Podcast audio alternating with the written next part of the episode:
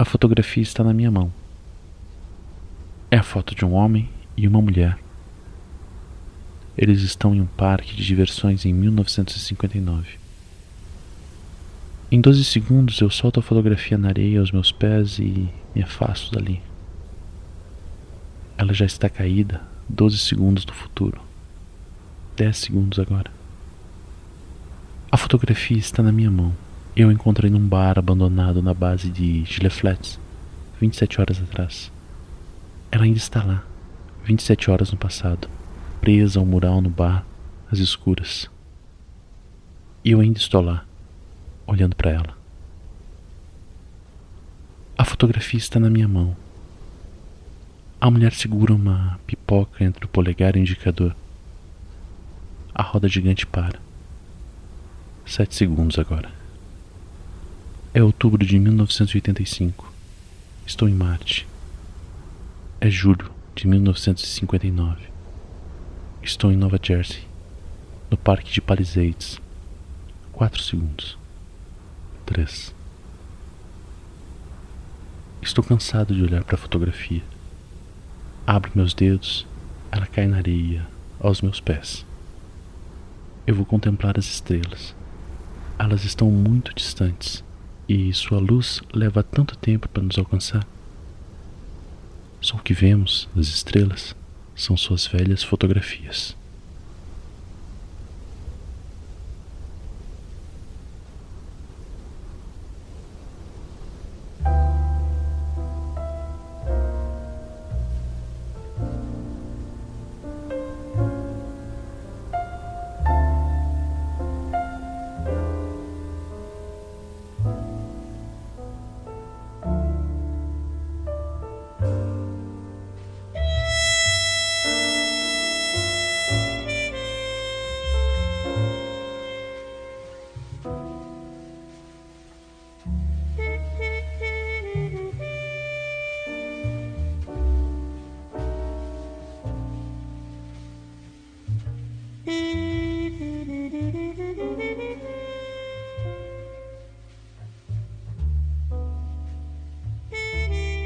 Fala galera, beleza? Aqui tá falando com vocês é o Pedro, trazendo pra vocês mais um HQ Sem Roteiro Podcast, o podcast de quadrinhos aqui da rede Iradex Produções Associadas. Continuando a imensa, incrível, irresponsável jornada por essas duas edições da HQ Watchmen com o nosso quarto volume, com a nossa quarta edição da série Vigiando o Watchmen. Hoje nós temos três convidados, temos aqui eu como host, mais três convidados maravilhosos para compor essa mesa. Vou começar pelos que já participaram do papo. Começando, indo lá pro nosso sul do país, conversando com o Pablo, diretamente do Rio Grande do Sul. E aí, Pablo, beleza? Belezinha, tudo bem? Muito, muito feliz de retornar a, ao Vigiando, Vigiando os Vigilantes Vigiadores Exatamente. de Watchmen. Cara, só pra eu dar um feedback, esses dias eu tava numa mesa de bar num sábado e os caras estavam elogiando demais a, o podcast, pelo, pelo que a gente vem fazendo aí, você vem fazendo, né? No caso, eu participei só de um, mas tá bacana pra caramba. Pablo que participou da gravação da segunda edição do Vigiando Watchmen, do volume 2, né? Da edição 2. Foi massa aquele papo. Já faz tempo, né, cara? A gente voltando assim no tempo, foi o quê? Faz um... A gente tá gravando agora em janeiro, acho cara, que faz uns 6, 7 meses, era... eu acho. É, foi no. Cara, eu me lembro bastante disso porque tinha um jogo do Inter com o Paysandu passando na minha TV. Isso. E eu tava assistindo o jogo e vocês me xingaram porque eu comprei um hamburgão e Isso, mandei e foto tava pra todo vocês. mundo morrendo de fome, é, sim. É, eu lembro exatamente. disso. E quem participou da, se- não da segunda, mas da terceira edição do Vigiando Watchmen, pra quem tá ouvindo em sequência aí, deve ter ouvido a voz dele recentemente, é o Egberto, que tá aqui hoje também participando do bate-papo. E aí, Egberto, beleza, cara? Beleza, Pedro? Boa noite a todos. Sempre um prazer. Como é que tá a recepção aí, pelo que tu tá vendo da galera? Tá bem, o pessoal tá comentando, se propondo a discutir, né? E principalmente encontrando outros elementos, né? Sim. Ou outra, a gente ainda deixa passar pra você ver como a HQ é rica. Exato. Eu tô, eu tô besta, assim, com a recepção do Vigiando Watchmen também. E até expondo umas coisas dos bastidores, eu queria ter começado a gravar esse podcast, ou pelo menos lançar esse podcast, na época do lançamento da série de Watchmen, né, que foi, salvo engano, em novembro de, de 2019.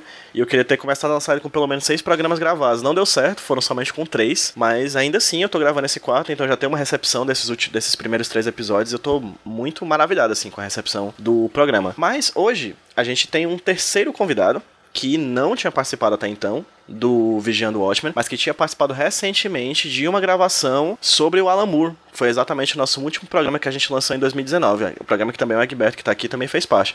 Então vou pedir para que o Lucas se apresente para quem ocasionalmente esteja ouvindo somente a série do Vigiando Watchmen. Lucas, muito obrigado pelo bate-papo. Você é o tipo de convidado que eu adoro, assim como o Pablo que chama de última hora e vocês vêm. É show, adoro isso. Então, Lucas, fala para quem está ouvindo a gente quem é você. E aí, pessoal, obrigado pelo convite. Meu nome é Lucas, sou professor de ensino inclusivo, né? Eu tento usar o máximo de dinheiro que eu posso para consumir quadrinho e videogame e filmes e coisas nerds em geral. Corretíssima atitude. Lucas, vou fazer contigo a pergunta que eu fiz para todos os convidados que já passaram aqui pelo HQ, pelo HQ não, pelo Vigiando Watchmen pela primeira vez. É, você lembra qual foi a primeira vez que você leu o Watchmen e como isso de certa forma impactou a tua vida? E mais do que isso, como é que é reler o Watchmen, ainda mais sabendo que, por exemplo, você vai gravar, está gravando um podcast sobre isso. Como é que é essa atividade de leitora, é, acredito eu, muito mais atenta para a gravação de podcast? Como é que foi a primeira vez que você leu Watchmen? Como é que foi a última vez que você leu Watchmen? Beleza. É, então, quando eu comecei a ler graphic novels, né, quadrinhos fora da, do eixo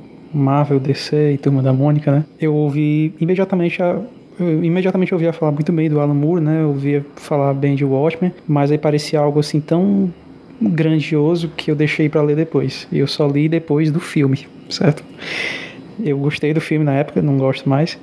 Mas é, então eu vi o filme primeiro, aí fui ler o quadrinho. Eu comprei na Ravena, que é um quadrinho, uma loja de quadrinhos que o pessoal aí de Fortaleza vai conhecer. Eu tenho aquela edição que cada uma das 12 partes está separada. Meio que marcou pra caramba, assim, minha vida. Eu, eu me tornei, assim, super fã do, do, do Alan Moore, então além da, da arte dele, de lá pra cá eu escutei entrevistas em, em vídeo, áudio, texto, né, eu acho que o contato com a arte dele me alterou, assim, me pegou numa idade bem massa e, e mexeu comigo, assim, então acho que o Watchmen arruinou minha vida. E como é que foi para você a última leitura agora? Um pouco mais aprofundada, talvez, talvez com mais maturidade? Pô, eu reli semana passada, né, quando eu percebi que talvez eu, eu tivesse num episódio dessa série. Como sempre, você percebe algo novo, né? Tem coisas, eu não sei se algumas coisas que eu percebi nessa releitura, releitura eu não sei se vai dar para falar aqui nessa edição sobre a edição 4, mas como sempre, cara, não importa quanto tempo passe, você sempre encontra algo novo, né? Assim, o nível de precisão do roteiro, o nível de conexões, de detalhes que o Alan Moore consegue criar nunca nunca para de surpreender, assim, eu, nunca, eu acho que nunca vai parar de surpreender. Perfeito. E hoje, como eu disse, a edição que vai ser analisada vai ser a edição número 4, como vocês viram, que é uma edição muito importante para a trama e mais importante ainda para a compreensão de um personagem específico. Acho que é, é interessante pontuar que a gente falou no episódio 3, inclusive, sobre isso. Que as edições 1 e 2, elas têm muito cara de de prólogo, assim. Tem muito cara de setup. Eles estão setando, né? Colocando informações pra gente compreender quem são aquela miríade de personagens que estão à disposição pra gente ler nas outras 10 edições que viriam. O terceiro, a terceira edição parece que é a edição que realmente dá um start na trama. Parece que a gente começa a ver realmente as peças se movimentando no tabuleiro. Aparentemente a primeira e a segunda edição é apresentando as peças. No terceiro a gente tem a movimentação do tabuleiro. E no quarto a gente tem a apresentação da peça, de uma peça específica e também um desenvolvimento da trama, que é focado principalmente no Dr. Manhattan, né? O nome dessa edição é O Relojoeiro e a gente vai falar um pouquinho sobre essas várias questões do Dr. Manhattan. Para quem ainda não leu os outros, assistiu os outros programas, recomendo que voltem e ouçam, mas se vocês quiserem partir desse não tem problema também, acho que a gente consegue, vocês conseguem compreender bastante. Mas a ideia, a metodologia do bate-papo é bem clara, assim.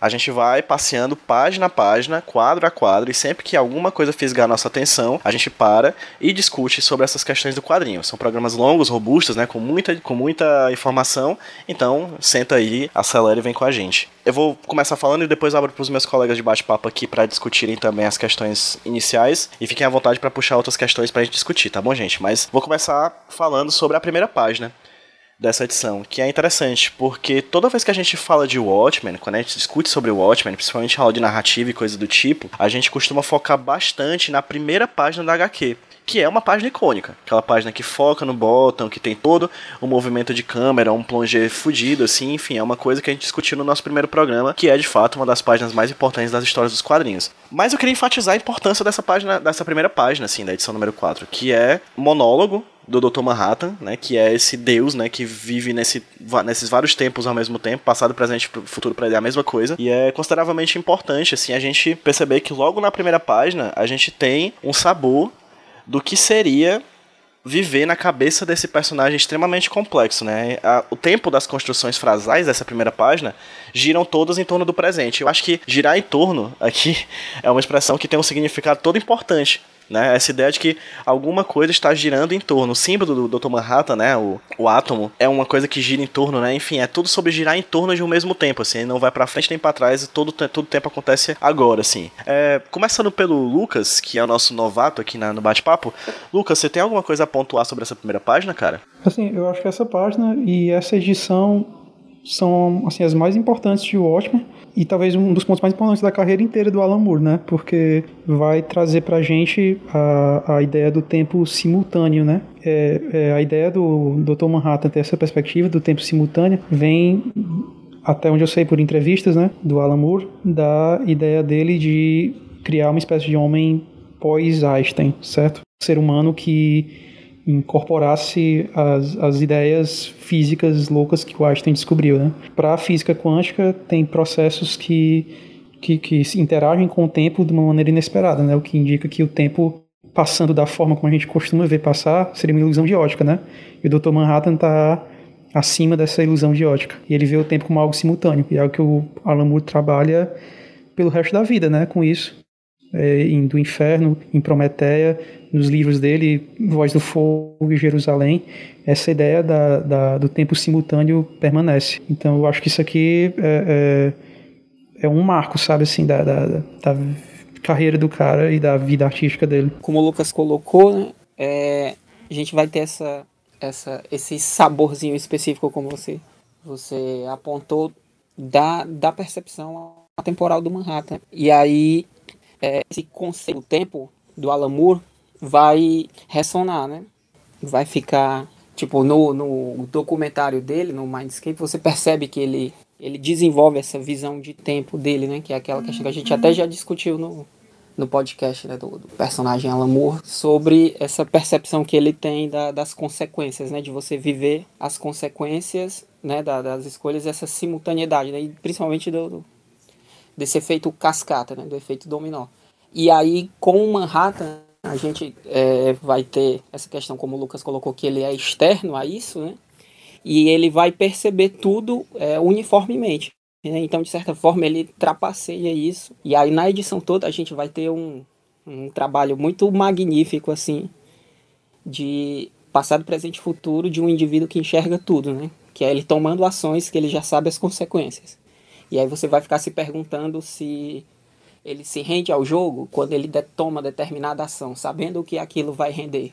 Ele está corroborando com aquilo, é imutável aquela situação, né? É tudo muito, muito importante, assim, você tem que ficar bem atento. Cara, eu, eu gosto muito dessa, dessa edição, talvez elas, assim, quando a gente, quando eu tava gravando a segunda, essa aí talvez é a que mais te desafia no quesito uh, interpretar o personagem, né? Porque por mais que esteja tudo ali na, nessa, nessa abertura do, do, do, do texto explicando para nós, tipo, cara, eu vejo tudo ao mesmo tempo, é tudo presente para mim. Uh, fica difícil de vez em quando para algumas pessoas entenderem como é que ele tá falando contigo há 10 anos da frente, mas ao mesmo tempo tá vivendo aquilo e, e o Alan Moore ele tem uma facilidade de, de explicar isso no texto dele que, que é impressionante assim. E o outro ponto que eu acho que é importante a gente falar é como o Gibbons nesse início, nesses nove primeiro quadro, consegue te dar o conceito de tempo em três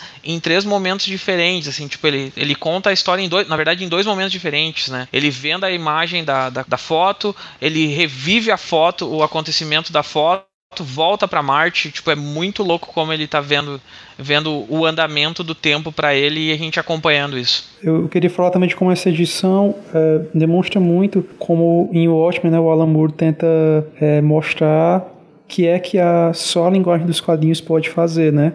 Que é que os quadrinhos fazem que a literatura não faz e que o cinema não faz. E nessa primeira página ele já demonstra isso bem claramente, né? É, o Dr. Manhattan vê o tempo simultaneamente, né? Então, toda vida que ele fala da foto, que ele fala de largar a foto ou de olhar a foto, ele fala isso na, nas caixas de texto, né?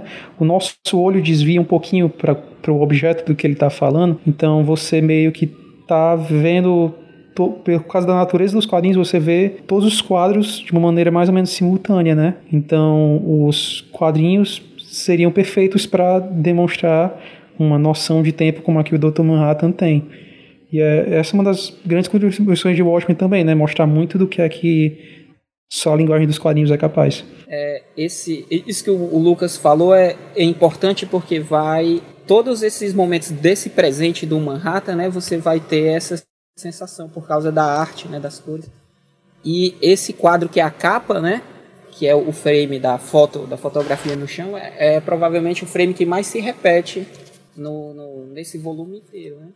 E isso que o Lucas falou é importante da, de como que é isso funciona totalmente diferente nos quadrinhos, porque no filme, né, que é quase que uma tradução, é, é, faz quase uma tradução direta dessa parte, a, a repercussão é, é, que é chata, né? Essa edição do Relojoeiro é a minha favorita, provavelmente, do, do, do quadrinho todo, né, dos 12 volumes. E aqui você vê o tamanho da importância, né? Você ter todo esse dilema moral do, do personagem, que é ele percebendo a própria moralidade, ele percebendo como que ele está deixando de ser humano e todas essas questões.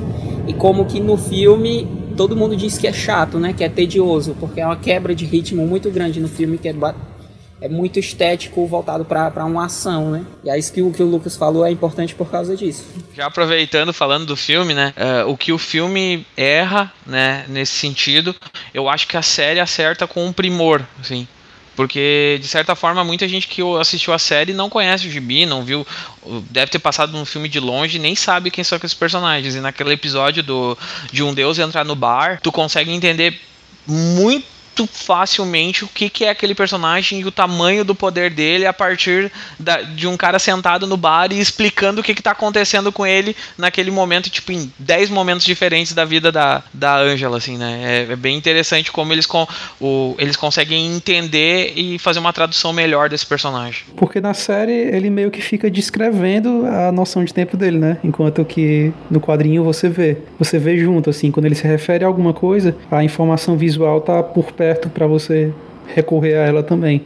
Na minha opinião, assim, o quadrinho mostra ainda melhor, porque ele mostra visualmente, não só o personagem do Dr. Manhattan falando. Não, é o que eu ia dizer que eu, eu tô dizendo que a série mostra melhor que o filme, não que mostra melhor que o quadrinho. O quadrinho não tem explicação o que é feito.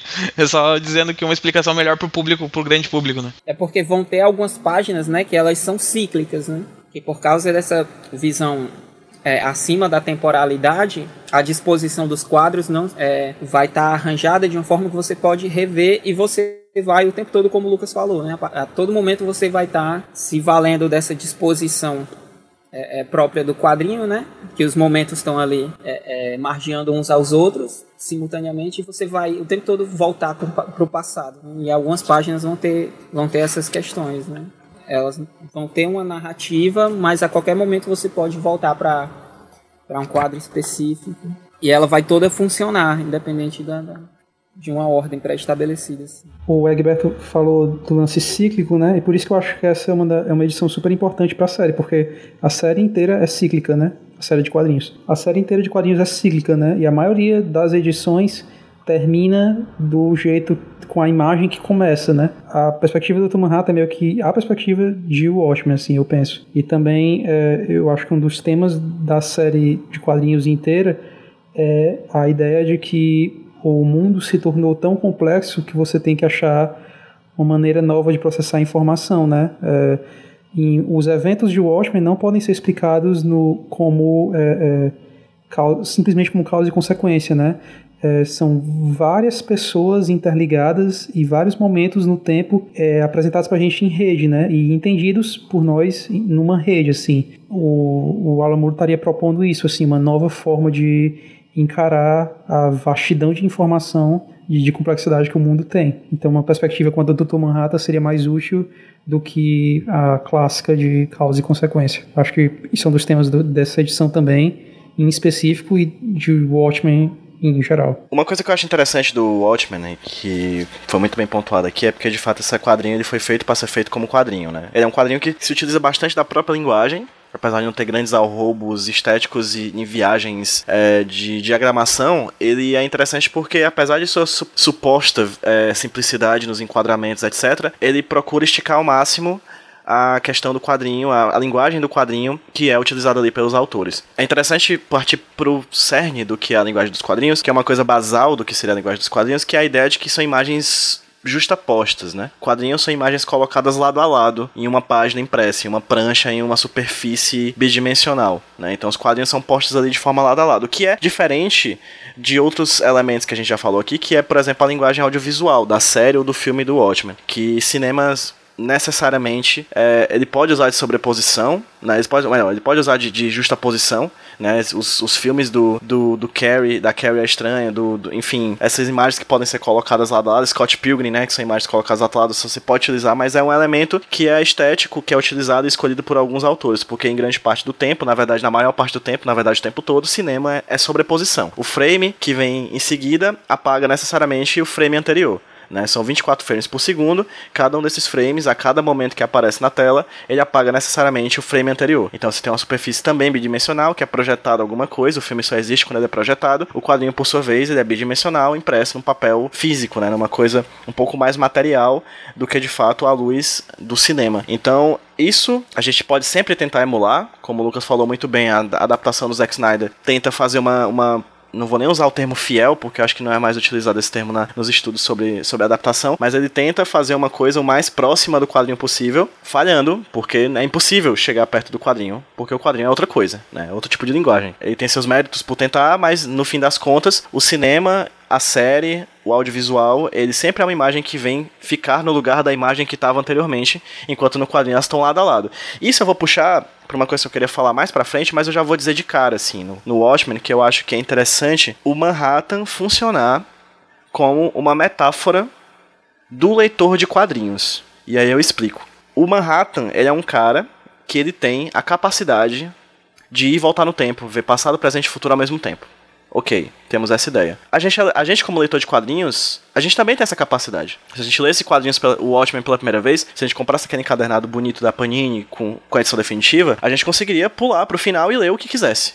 A gente tem essa capacidade de fazer isso o tempo todo com qualquer quadrinho que a gente tem na mão. Se a gente tem um quadrinho, a gente pode pular pro final, ler o final, ir pro meio, ler o meio. Mas não, a gente opta por seguir uma cadência, uma sequência narrativa do primeiro ao último quadro. Tem um teórico que eu gosto muito que é o Thierry Grostin, que ele fala do de que você no quadrinho você tem uma sequência, começo, meio e fim, mas você também tem uma pluralidade atemporal que é a prancha que está na sua frente, assim. Se você pensar no campo do design, você tem um layout, mas se você pensar no campo do narrativo, você tem uma sequência que você vai seguir. Então é meio que interessante. Por que, que eu acredito que o Dr. Manhattan é uma metáfora de nós como leitores de quadrinhos? Porque ele tem essa capacidade de ir para frente, de voltar para o passado, de estar no presente, etc. Ele vê isso tudo ao mesmo tempo, nós também podemos ver isso tudo ao mesmo tempo, afinal, quadrinhos são imagens justapostas, são, são imagens lado a lado, mas ele tem que seguir essa via crucis de seguir o rumo dele, porque de fato ele tem que seguir aquilo e nós, como leitores de quadrinhos que acabamos de comprar aquele quadrinho, a gente não pode inventar. A gente vai ter que ler aquele quadrinho do começo ao fim. Eu acho que ele funciona meio como esse elemento, claro, dentro da narrativa do Watchmen, esse personagem importante, mas fora, ele representa para mim o que sou eu como leitor, o que somos todos nós como leitores de quadrinhos, assim. E eu acho que ele ganha uma potência muito forte quando é isso, assim. Enfim, essa é a minha teoria, assim, principal sobre o, sobre o Dr. Manhattan. Eu acho que nesse quadrinho ele representa isso muito bem, né? A gente não falou nada ainda do quadrinho, a gente só tá arquitetando em cima do personagem, é interessante isso. Daqui a pouco a gente fala sobre página a página. Mas, enfim, essa é a minha teoria sobre o, o Dr. Manhattan. Eu, eu, só queria dizer que essa tua teoria sobre o personagem já virou canon na DC, né? só, só isso é, que sério? eu tenho pra comentar. Fala mais. É, quem pegou o gibi do, do Doomsday Clock para ler, né? O Dr. Manhattan é um dos personagens importantes, assim. Eu não posso, se eu der muito se eu falar muita coisa, eu vou acabar dando spoilers gigantescos, mas para quem não leu ainda, se tu for ler, tu vai entender que eles tem esse, eles entendem o Manhattan exatamente como um leitor ou um editor de quadrinhos quando ele está na história. E por isso ele é tão importante agora no, no universo DC. Ele se tornou canon nesse, nesse sentido. Hum, saquei. Gringos imitando. É, eu, eu penso que. Eu, eu, vejo muito assim: o Manhattan é quase. Ele sabe que é um personagem de quadrinhos, mas não no sentido de que ele quebra a quarta parede, sabe? É no sentido de que ele vê a vida dele meio que como uma grande história em quadrinhos, vamos dizer assim. Porque ele sabe que todos os momentos da vida dele ainda estão lá, se você voltar algumas páginas, né? Que o, o tempo seria uma ilusão, assim. Eu, eu penso mais nele como alguém que como se ele soubesse que ele vive em quadrinhos, que o tempo seria realmente em quadrinhos, vamos dizer assim.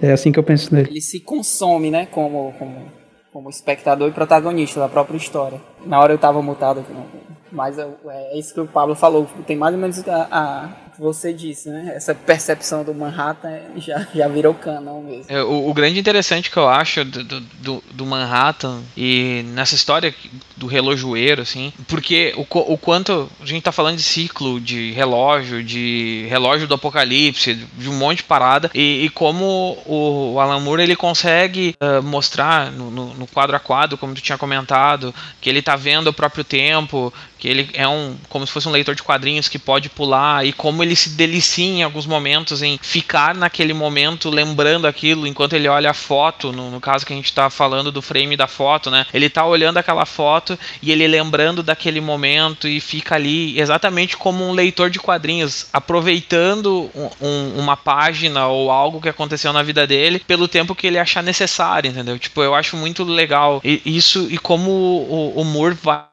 uh, desenvolver isso dentro da história, né? Porque uh, não sei quando a gente vai entrar, a gente tá na primeira página e a gente não conseguiu sair dela ainda. Mas uh, quando a gente for adentrar mais a história, a gente vai perceber quando, o quanto é legal é, essa forma de narrativa toda tipo em primeira pessoa, né? O tempo inteiro em primeira pessoa, o tempo inteiro falando no presente, nunca falando no em, em tempo futuro ou passado, né? Tudo acontecendo ao mesmo tempo pra gente. A gente não tá na primeira página, Pablo. A gente tá na primeira, a gente tá na última. Tá indo, então. No meio. É, a gente tá em todo lugar. É, em todos os lugares. Mas é, é engraçado como você tem essa questão do leitor e do, do editor, né? Do agente externo. Quadrinhos, nos quadrinhos em si, né? Você tem na Marvel, você tem esses elementos, tem os Beyonders. Na DC você tem a, a você tem o Multiversity, ele trabalha isso, né? E aí quando o, acho que o Pablo falou agora, eu fiquei imaginando e, e aí voltando, né, que é uma coisa que o, o, Lucas já, já colocou, que é como o Morrison trabalha essas questões, e aí mais pra frente é o Morrison trabalhar essas questões com o Manhattan. Né? Ele tem um, um personagem que até de certa forma um protagonista lá de, de Multiversity, e aí ele pode acrescentar um novo protagonista que é o, o Manhattan para essa história que ele está sempre contando.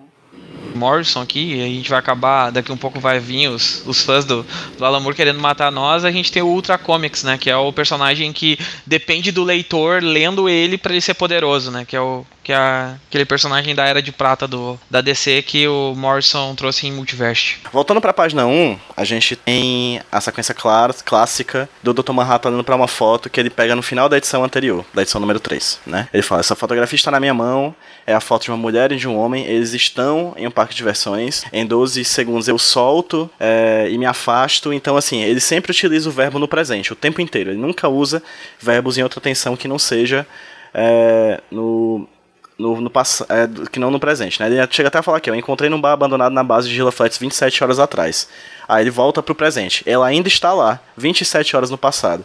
Então, ele faz durante essa primeira e essa segunda página do quadrinho uma sequência longa até de discussões sobre esse tempo, sobre essa foto que está na mão dele, que está no futuro, que está no presente, que está no passado, tudo ao mesmo tempo agora. A gente sente esse movimento de idas e vindas no tempo por causa dos textos que estão no recordatório. Depois que a gente tem apresentado na página 2 ao título da HQ, a gente chega na página 3 com ele tendo um contato com o pai dele, né, que era relojoeiro, e que fala uma das frases que eu acho mais interessantes. Quando ele fala sobre a bomba atômica em Hiroshima, né, é, aí ele fala, é 7 de agosto de 45 a manhã é úmida e a saída de incêndio ficou aberta. E aí o pai dele vem com a bomba de Hiroshima, né, com essa questão nuclear, chega no local e joga fora as peças de relógio, dizendo uma das frases que eu acho muito interessante, que é: se o tempo não é real, né, de que valem os relojoeiros? Né, já que ele trata sobre a questão do Einstein da ideia do, do tempo ser relativo. É, é muito interessante essa passagem, eu, eu peguei essa frase, eu não cheguei nem a refletir muito sobre ela, mas eu peguei essa frase porque eu achei ela tão impactante, né, tão interessante, porque é mais uma das coincidências, né, da vida narrativa, dos, dos, das ficções, mas, putz, faz todo sentido ele ser filho de um relojoeiro, né, já que é um cara que vai se tratar tanto com o tempo, daqui a algum tempo vai se tornar físico, vai trabalhar com física, né, é interessante perceber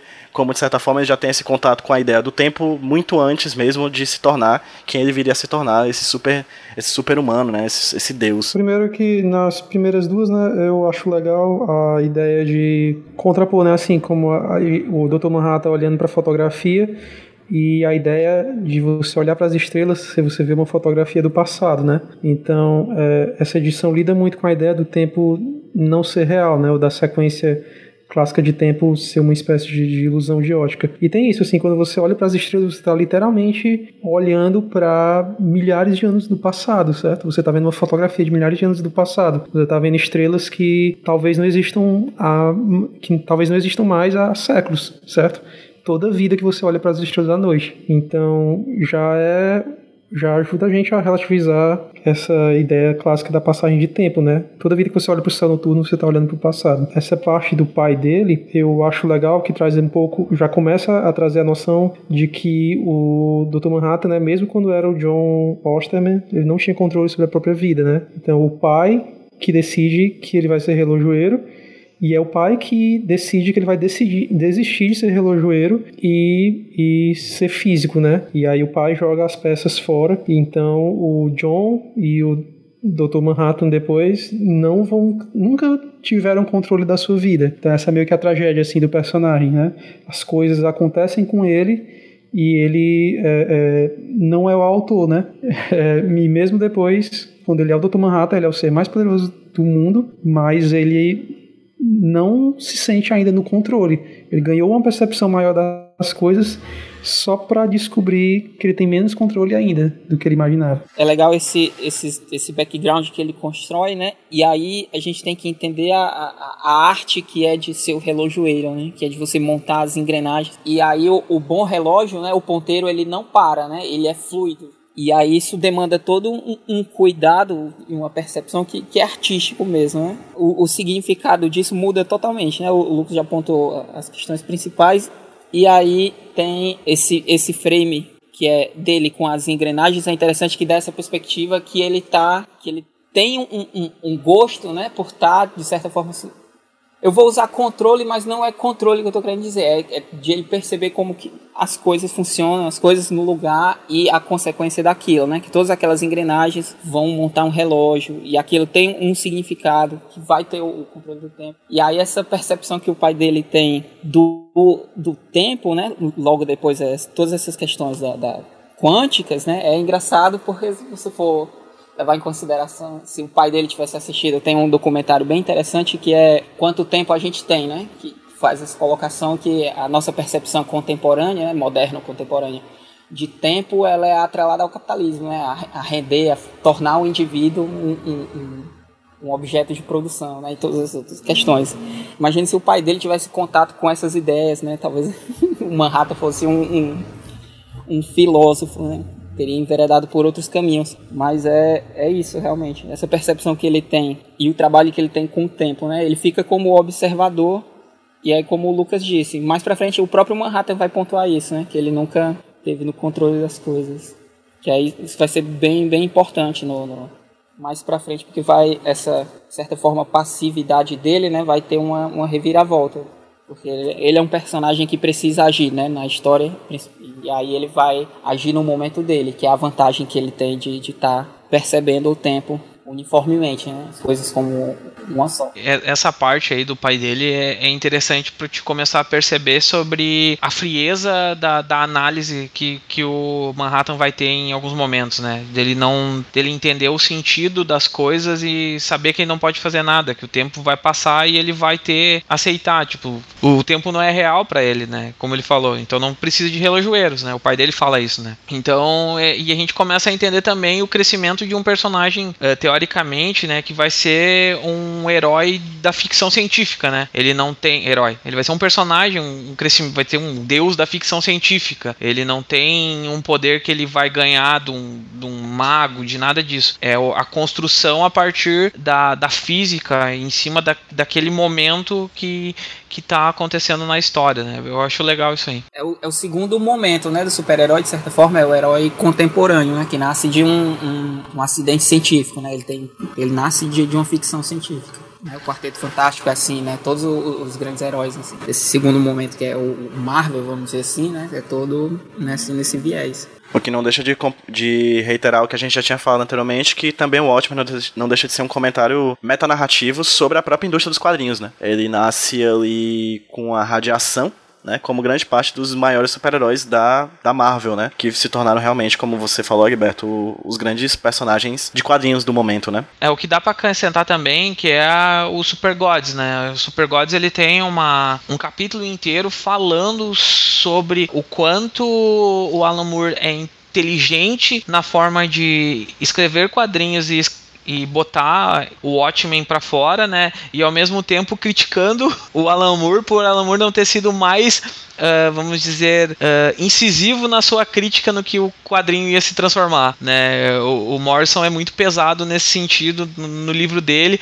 quando ele fala sobre o Watchmen. Né? Tanto que uh, o Watchmen é o gibi que inaugura a Era das Trevas na, no recorte de capítulos dentro do Super Gods. Tem uma coisa que eu quero enfatizar aqui na página 3 do quadrinho, que é o quadro número 8. Vocês estão vendo aí? Que ele fala: 115 minutos no futuro, meteoritos penetram na rarefeita atmosfera de Marte. Vocês estão vendo? É interessante porque nesse quadro 8 a gente tem um pequenos vislumbre, assim, da mão do Dr. Manhattan em um parapeito de alguma coisa que a gente não sabe o que é ainda, né? Se você estiver lendo assim de forma desatenta, você passa por isso como se fosse simplesmente um detalhe e provavelmente vai passar porque por enquanto é um detalhe. Mas isso já é um vislumbre muito rápido do que vai ter no futuro, né? Vai ter um quadro que é basicamente esse mesmo quadro esticado, mostrando toda a quadrinização desse momento da trama, assim. É interessante ver esse, esse foreshadowing aí que a HQ propõe. Esse quadro 8 né, da página 3 é meio que uma forma de ir criando tensão, né? Você sabe que essa reflexão inteira, apesar de ser meio recursiva, ela tá construindo alguma coisa, né? Você sabe que o quadrinho vai atingir algum tipo de clímax, né? Ele meio que tá anunciando aqui, né? 115 minutos no futuro vai rolar uma coisa especial, né? Assim, você tem os elementos misteriosos da, de alguma estrutura de vidro, né? Então você sabe, até na primeira página ele já comenta, né? Na primeira e segunda página ele já comenta esse momento, né? Da, de assistir a chuva de meteoritos. Então você sabe, mesmo a edição sendo sobre ver o tempo de maneira diferente, ela está se encaminhando para uma espécie de, de catarse, né? Porque é algo que narrativas precisam. Chegando agora para falar sobre as páginas 4, 5, 6 e 7, que é uma sequência até bem longa, que é uma sequência mostrando o momento em que o Dr. Manhattan se transforma no Dr. Manhattan. É um setup, né? Tudo que foi antes do acidente que tornou ele quem ele se tornaria. Né? A gente tem aqui, por exemplo, na página 4, ele sendo apresentado às instalações militares por um colega de trabalho. O colega, por exemplo, dá um setup muito importante, que é a informação de que aquela câmera de testes que ele está olhando tem uma trava automática, que não para não escapar radiação, né? Então essa é uma informação extremamente relevante para a gente compreender o que vai acontecer daqui a pouco, o desastre que vai acontecer daqui a pouco. Na página 5, a gente é apresentado uma personagem que é muito importante e muitas vezes esquecida, inclusive por nós mesmos aqui nos programas anteriores do Vigiando Watchmen, que é a Jenny Slater, que é a primeira paixão do Dr. Manhattan, né? A pessoa, a pessoa pela qual ele se apaixona, que é uma física também que trabalha lá no, na, em Gila Flats, né? Onde ele tá trabalhando. E aqui eu quero focar em dois quadros da página 5. Talvez meus colegas futuramente é, divulguem, falarem um pouco mais sobre essas páginas 4 e 5. Mas principalmente o quadro 6, que é o quadro em que a Janice Slater entrega na mão do John uma caneca de cerveja, que é um enquadramento que já se repete algumas vezes no Watchmen, a gente já falou sobre isso nos programas anteriores, que é esse momento do toque das mãos, né? As mãos que se tocam de forma afetiva. A gente já viu isso principalmente nos contatos entre a Spectral e o Coruja. É uma, é uma imagem muito interessante, é uma imagem que se repete bastante no decorrer da HQ, mãos que se tocam entre os personagens de forma bem, bem carinhosa, e aqui é, uma, é o primeiro toque deles dois, né, entre esses dois personagens, que é uma coisa que me remete, por exemplo, àquela pintura clássica de Deus e o homem, né, Deus e Adão, assim, é uma coisa que veio na minha cabeça agora, mas que se repete bastante durante a trama. E, por último, a, quadro 7, que eu, é um dos quadros que eu mais gosto nessa HQ, por mais que ele passe completamente desapercebido, que novamente é uma repetição do enquadramento da fotografia fotografia no chão de Marte e a gente tem três recordatórios. O primeiro é 1963. Estamos, né, ele, John e a Jenny fazendo amor depois de uma discussão. Nossa ternura é proporcional à violência anterior. Segundo recordatório. É 66, 1966. E ela faz as malas, aos prantos, descuidada e irada. E por último, o último quadro recordatório que é a fotografia está no, no, na areia aos meus pés. Ou seja, em um quadro, em três recordatórios, a gente tem três tempos diferentes. É, ele vai no futuro, ele vai ainda mais no futuro e ele volta pro presente. Essa, para mim, esse para mim é um dos quadros mais importantes da HQ, assim, porque ele consegue condensar em pouquíssimas palavras toda um escopo temporal da relação do John com a Jenny. Assim, a gente, em, em poucas palavras, em um mesmo quadro, a gente tem três tempos diferentes coabitando o mesmo espaço. E é interessante, coabitando o mesmo espaço, porque a gente vem em sequência, né? A gente vê primeiro o recordatório 1, 2 e 3, mas na verdade, na cabeça desse personagem, é tudo ao mesmo tempo. Os meus colegas de papo têm alguma coisa a acrescentar sobre as páginas 4 e 5? Página 4 é mais por, interessante pelo setup dela, né? Que ela explica basicamente o que que é o... Agora é o, o John, né? O que que o John se transformou e, quando, e o quanto ele é... Está dentro do, do da física agora como um cara in, in, importante, interessante, né? E o legal desse, dessa outra página, né, é tu vê o, da página 5, eu queria falar da, da, do quadro 5, do quadro 1 e do quadro 2, que é exatamente uma, um quadro espelhado, né, do, do, do John chegando no bar, do, da mesma forma, assim, né? Um ele tá chegando num tempo, tempo passado e no outro no presente, né? Olhando o mesmo lugar. É bem interessante para te entender o quanto a, o te, como o tempo tá andando para ele, né? No quadro um lado ao outro. E quando tu comentou da, dos quadros 7 e 8, falou dessa página, na verdade eu, tô, eu lembrei automaticamente do quadro 8. Porque o quadro 8 é o, é o que condensa tudo e explica basicamente como as coisas vão acontecer no restante da edição inteira. Assim, apesar. Se a pessoa não pegou naquela primeira parte, aqui tu vai entender, tipo, ah, como é que as coisas vão acontecer e como ele vê o tempo com as outras pessoas, né? O, as coisas acontecendo sem ele poder fazer nada, sem ele mudar nada do que tá vai acontecer nas próximas páginas. Essa parte é, é bem interessante por causa disso. Na primeira parte você tem um setup das questões e aí toda essa, essa página, que é a 5, né, vai se desenvolver. E aí é legal isso que você falou do, dos toques, né, porque isso é a conexão entre os personagens, né. Os personagens eles interagem, mas aí o toque de mão conecta, ele, é, é a união, né. E nesse quadro é legal porque a Jenny tá com o relógio, né.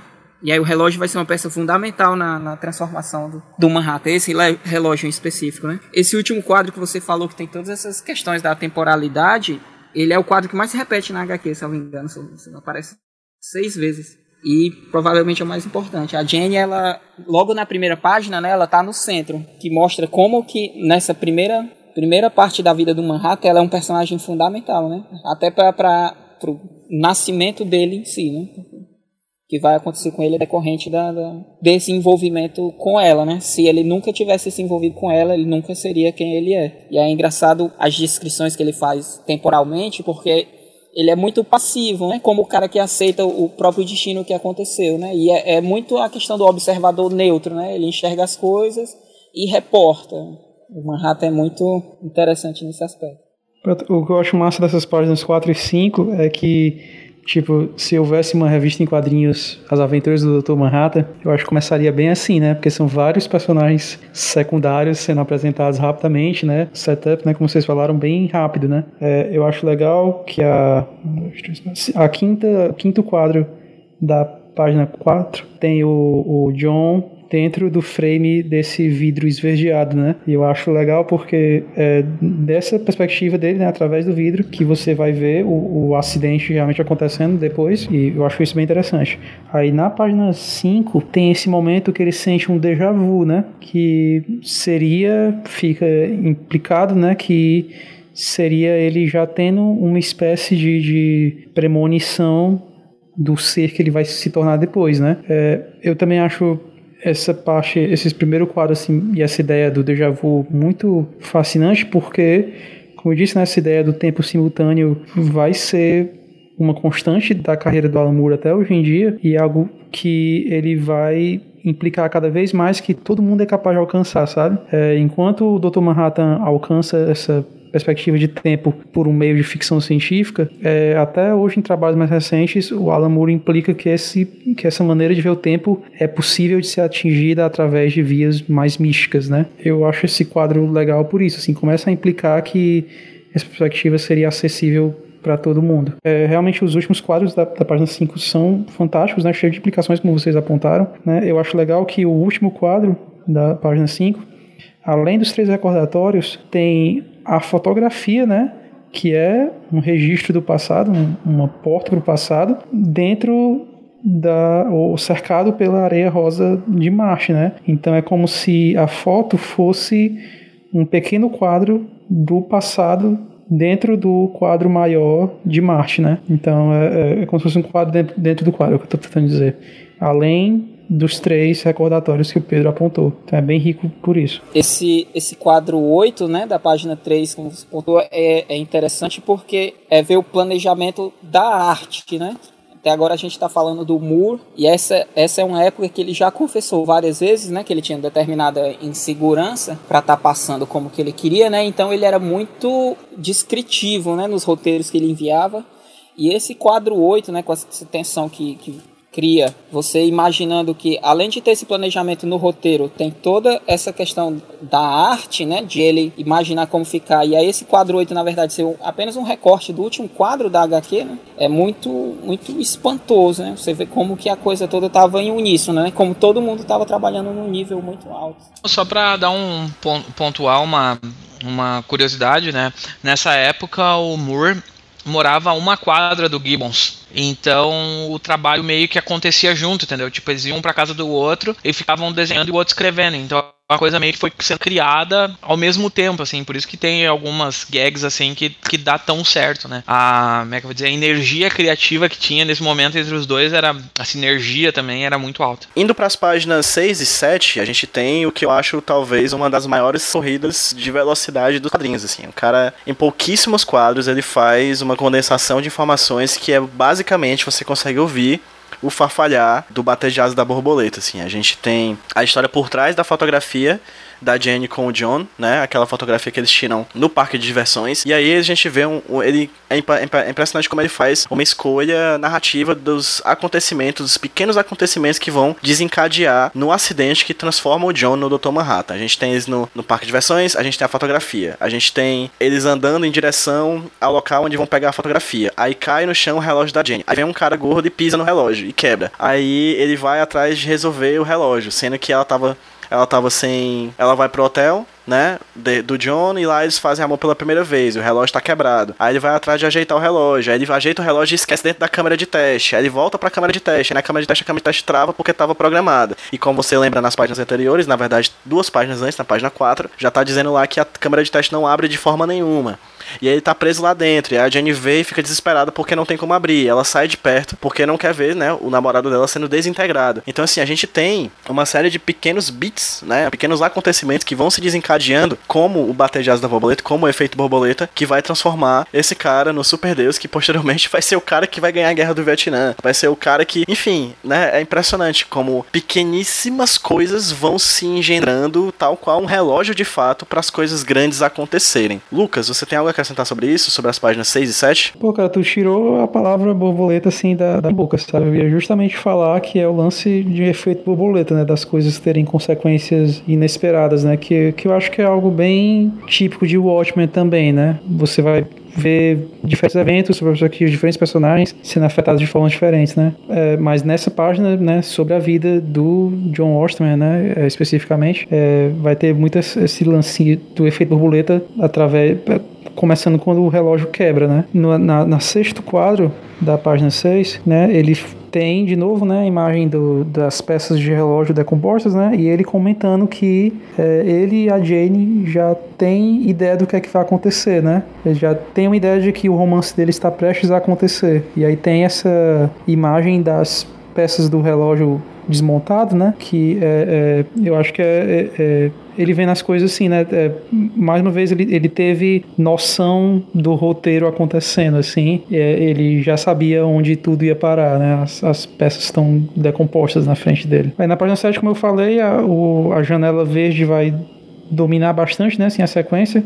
O que foi meio que. É, é, tem um foreshadow disso na página 4, né? Eu acho que a cor verde é meio que uma cor da, da náusea, né? Uma cor do, do, do medo, né? Então, no momento aterrador é meio que dominado pela cor verde, né? O, o depois que ele tá preso, é, sei lá, na câmara, ele tá pintado de verde, né? Assim, que é um momento de total terror, ele é tomado por essa cor bem antinatural. Sei lá, já foi comentado, né? Uma homenagem típica a vários super-heróis que surgem a partir de acidentes de ficção científica, né? A aranha radioativa, coisa toda. A escolha que ele faz é bem interessante e é muito tipo assim, você vê a narração do Manhattan sobre os acontecimentos, né? E é um, ao, ao, meu ver, claro, tem um contraste da passividade do Manhattan para com os acontecimentos da vida do John, né? E é engraçado como nesse, nesse quadro 6, principalmente da, da página da página 6, né? Que é ele narrando esse momento, que é um momento tão gostoso, tão especial, né? Que é quando você gosta de uma pessoa, você sabe que aquela pessoa gosta de você e as coisas vão, vão dar certo entre vocês. E ele narra com uma passividade, uma coisa como se não fosse nada, assim, né? Porque ele está enxergando o quadro maior e a, as consequências, né? As coisas acontecendo. E o detalhamento, né? A gente vê na, na página anterior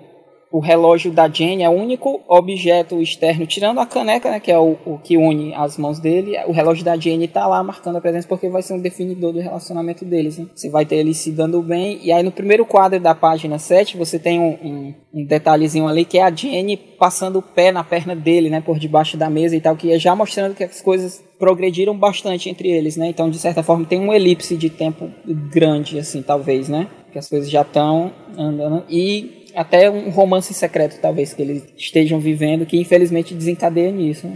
Ele cita aqui e que aí... faz um mês que voltaram de Jersey, né? É agosto de 59. Uhum. Né? Faz um mês que eles estão nesse relacionamento. Tem uma coisa que é triste, né? Porque como o Lucas colocou, você pontuou que é essa questão do efeito borboleta, que é das escolhas, né? Ele busca no bolso o relógio né? Só que ele busca no bolso do casaco interno do blazer, né? E aí ele acha que o relógio tá no avental. E aí eu lendo, né? E aí vai ficar um pouco difícil por causa das cores, tá? No quadro 5, eu tenho a impressão que ele colocou no avental, mas aí mais para frente a impressão que eu tenho é que ele não colocou o avental. É que na verdade ele só pôs o relógio em outro bolso do casaco, né? Que seria um bolso do blazer, né? Um bolso aqui da direita. E aí essa questão do, do destino irreparável, né? se ele tivesse batido no bolso, né? se tivesse tido outra, outra perspectiva, tivesse tido um pouco mais de paciência, nada daquilo teria acontecido, né?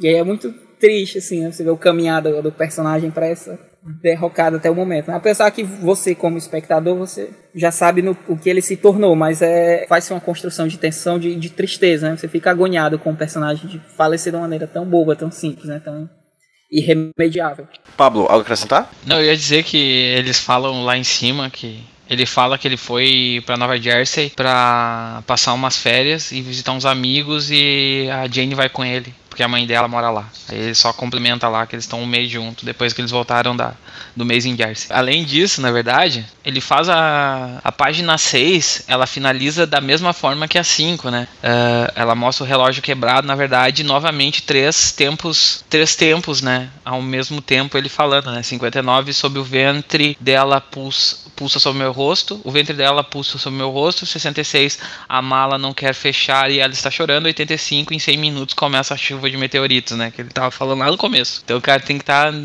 tá ligado nessa, nessa, nessa parada. E sobre o, o, o, bater de asas da borboleta, eu acho que é bem isso mesmo, né? Eu, eu, eu acho que a melhor forma de resumir essa, essa, essa parte do efeito cascata, né? A coisa que, que vai acontecendo, uma escolha muda tudo que vai acontecer no futuro de uma pessoa, né? É o, é o multiverso de escolhas que eu, que, eu, que eu comento de vez em quando, né? E é interessante ver que como o Moore ele faz essa, essa, esse crescimento do personagem a partir de, de, de coisas tipo muito pequenas. É, é, era apenas um relógio quebrado que ele foi buscar e e isso transformou ele no maior deus do, do universo, assim, tipo, é, é, é muito louco o quanto, tipo, um, um detalhe transforma tudo, né? É, é, a brincadeira depois que a gente vai ver naquele gibi do prego que o, que o, que o Superman tem, né? Super, Liga da Justiça prego, né? Que, que é o prego que furou o pneu lá do, da caminhonete dos Kent e faz os Kent não encontrarem o, o Superman, né? É, é, a, é, é, a coisa, é o detalhe que muda tudo. Falaram mais cedo, né, de como o Dr. Manhattan descreve friamente, né, nas caixas de texto, recordatórios, né, ele descreve bem friamente os primeiros momentos do romance dele com a, com a Jade, né. Me lembrou de, de citar, né, que, que nessa edição, no final da edição, né, principalmente, o Dr. Manhattan tá menos humano do que nunca, né, o Dr. Manhattan vai se tornando cada vez menos apegado às coisas humanas ao longo da edição. E aí, nesse momento dele em Marte, ele já tá desistindo, né? Já são os últimos segundos dele, os segundos que ele tá desistindo completamente de ser humano, né? Então eu acho que é por isso que tem esse lance dele de escrever as férias com a Jenny friamente. Eu queria pontuar uma coisa sobre a página anterior, desculpa. Manda, vai. Não, aqui é o tempo, é o tempo é um só, cara. Pronto, pois é. Porque na página 5, né, os dois primeiros quadros, eu não tinha. Eu só percebi isso lendo dessa última vez. E aí eu, eu, fiquei muito, muito intrigado. Eu queria até ver da perspectiva de vocês, né? Porque agora vai ser meio surpresa. Mas o, o Manhattan no recorte, né, no requadro dele, ele no recordatório, ele coloca, né? Tipo, aí os quadros estão é, é, justapostos e você tem isso mais forte, mas no recordatório ele diz que teve um déjà vu. E aí não tem como ele ter tido um déjà vu do futuro, né? Porque ele na verdade está relembrando uma memória. Então eu fiquei imaginando se aqui, quando ele diz que teve um déjà vu como o John, quando ele entrou no, no bar, ele na verdade não já estava dizendo que essa limitação de percepção, né? na verdade, que essa percepção essa sobrepercepção temporal, vamos colocar assim, né, é pertinente ao indivíduo, né? Na verdade, a gente se limita. Depois eu fiquei imaginando isso. Será que o, o Moore está dizendo aqui que todo mundo já tem essa, essa concepção e a gente só se limita a ver as coisas acontecendo, né, para frente? Né? Na verdade, o Manhattan ele tá sem querer dizendo isso. Eu tive um déjà vu, na verdade, ele você já tem essa, essa percepção temporal como indivíduo. Só o questionamento que me veio. Pois é, o que eu falei né, desse quadro que o Egberto acabou de apontar, né? É o Alan Moore implica isso, né, de que essa perspectiva de tempo do Manhattan seria possível, assim. E aí eu acho que ele dedica a maior parte da carreira dele e a maior parte do esforço dele em tentar desenvolver essa ideia por ficção científica, por magia e sabe, por, por diversas formas. E eu acho que é um quadro bem importante assim, para carreira do Alan Moore inteiro. Ah, respondendo à provocação que o Egberto fez, eu sinto meio que Egberto é como se fosse ele já demonstrando desde aquele momento que ele já não tinha mais nenhum controle sobre a vida dele, sabe? Como se ele já fosse, já tivesse preso nesse, nessa sequência ininterrupta de acontecimentos que levariam a ser quem ele era. Assim, inclusive, é, trazendo de volta um termo que o Lucas falou, a descrição fria do relacionamento do, do do John, né, com do Manhattan com a Jane Slater, particularmente acho muito bonita, já partindo para as próximas páginas, vocês podem voltar no tempo sem problema. Essa edição mais do que nunca a gente está liberado para isso. É, na página 8, em que a gente tem de fato um momento de, de desintegração do John para posterior reintegração do Manhattan, né? E aqui eu gosto particularmente muito das, dos quadros 2 e 3, porque é um quadro que parece que começa aqui uma, um trançado do tempo, assim. No quadro 2, a gente tem o ar se aquece rapidamente e eu gostaria muito que uma mulher bonita me desse uma caneca de cerveja bem gelada. Isso é o que tá no texto. O que tá na imagem é a mão do John segurando o relógio que estava dentro do casaco dele prestes a explodir. O outro quadro, 3, é todos os átomos na câmara de teste gritam ao mesmo tempo. A luz. E aí ele tá se referindo à luz que vai desintegrar daqui a pouco. Mas o que tá sendo mostrado é exatamente a mão e o toque dele com a Jenny no, no caneco de, de cerveja é, que ele cita no quadro anterior. É como se o que está sendo dito no quadro anterior está sendo mostrado nesse, o que está sendo dito nesse quadro foi mostrado no quadro anterior. Tá aqui um trance, uma trança, né, um trancejado, assim, uma, uma mistura, uma, uma, uma, costura de tempos que a imagem brinca com isso. E eu particularmente acho que a frieza com que ele descreve o acontecimento de Annie Slater na vida dele é o máximo de afetividade que ele, Manhattan, como esse ser que hoje em dia se importa simplesmente com átomos muito mais do que com vidas, eu acho que é o máximo que ele consegue dar de afeto. Mas a gente vê isso no meio de uma memória. Esse afeto que ele tem pela Jenny, ele amava a Jenny. E ele sabe que um dia ele vai deixar de amar. E isso é uma angústia dentro do corpo dele, né? Porque é como se ele já soubesse o fim e o começo de tudo ao mesmo tempo. E aí eu acho muito singelo e muito bonito esse quadro 3 do toque da mão deles dois exatamente nesse momento. É um choque visual, é um choque de cor, né? A cor é completamente diferente da cor do, dos outros quadros da página. É um, uma quebra narrativa, porque a gente está vendo eles se encaminhando para a desintegração e a gente tem no meio disso uma memória, né? Então acho que esse quadro é muito bacana e a página 8 finaliza com, de fato, o corpo deles sendo completamente desintegrado pela câmara né, de, de testes. É, antes de partir para a página 9, vocês têm alguma coisa a falar sobre a página 8? Começando pelo Egberto. Você pontou uma coisa importante que é a questão das cores, né? Como o, o Lucas colocou, o verde na página, nas páginas anteriores, né, ele passa essa sensação de desespero, né? E aqui ele põe esse fundo verde nesse momento especial, né, que é que é o último último pensamento positivo do Manhattan antes do, do acontecimento, né? E aí fica essa, essa sobreposição. Né? E aí é, novamente, né, eu tenho, tenho essa impressão que na verdade ele não esqueceu o relógio no, no jaleco, né? Ele só pôs no bolso errado do blazer e aí quando ele pega o, o relógio e ele começa com essa com esse é, é, com essa conversa, né? né? Com, com, essa fala dele de que reconhecendo os últimos momentos e já fazendo o seu último desejo, né? Ele na verdade está reconhecendo essa tragédia, né? De morrer por um, um acidente desse tamanho por, por algo simples, né? Algo que poderia ter esperado. Né? E aí é, é típico, né? No, no, no, projeto Manhattan, né? Que desencadeou a, a, as bombas atômicas, né?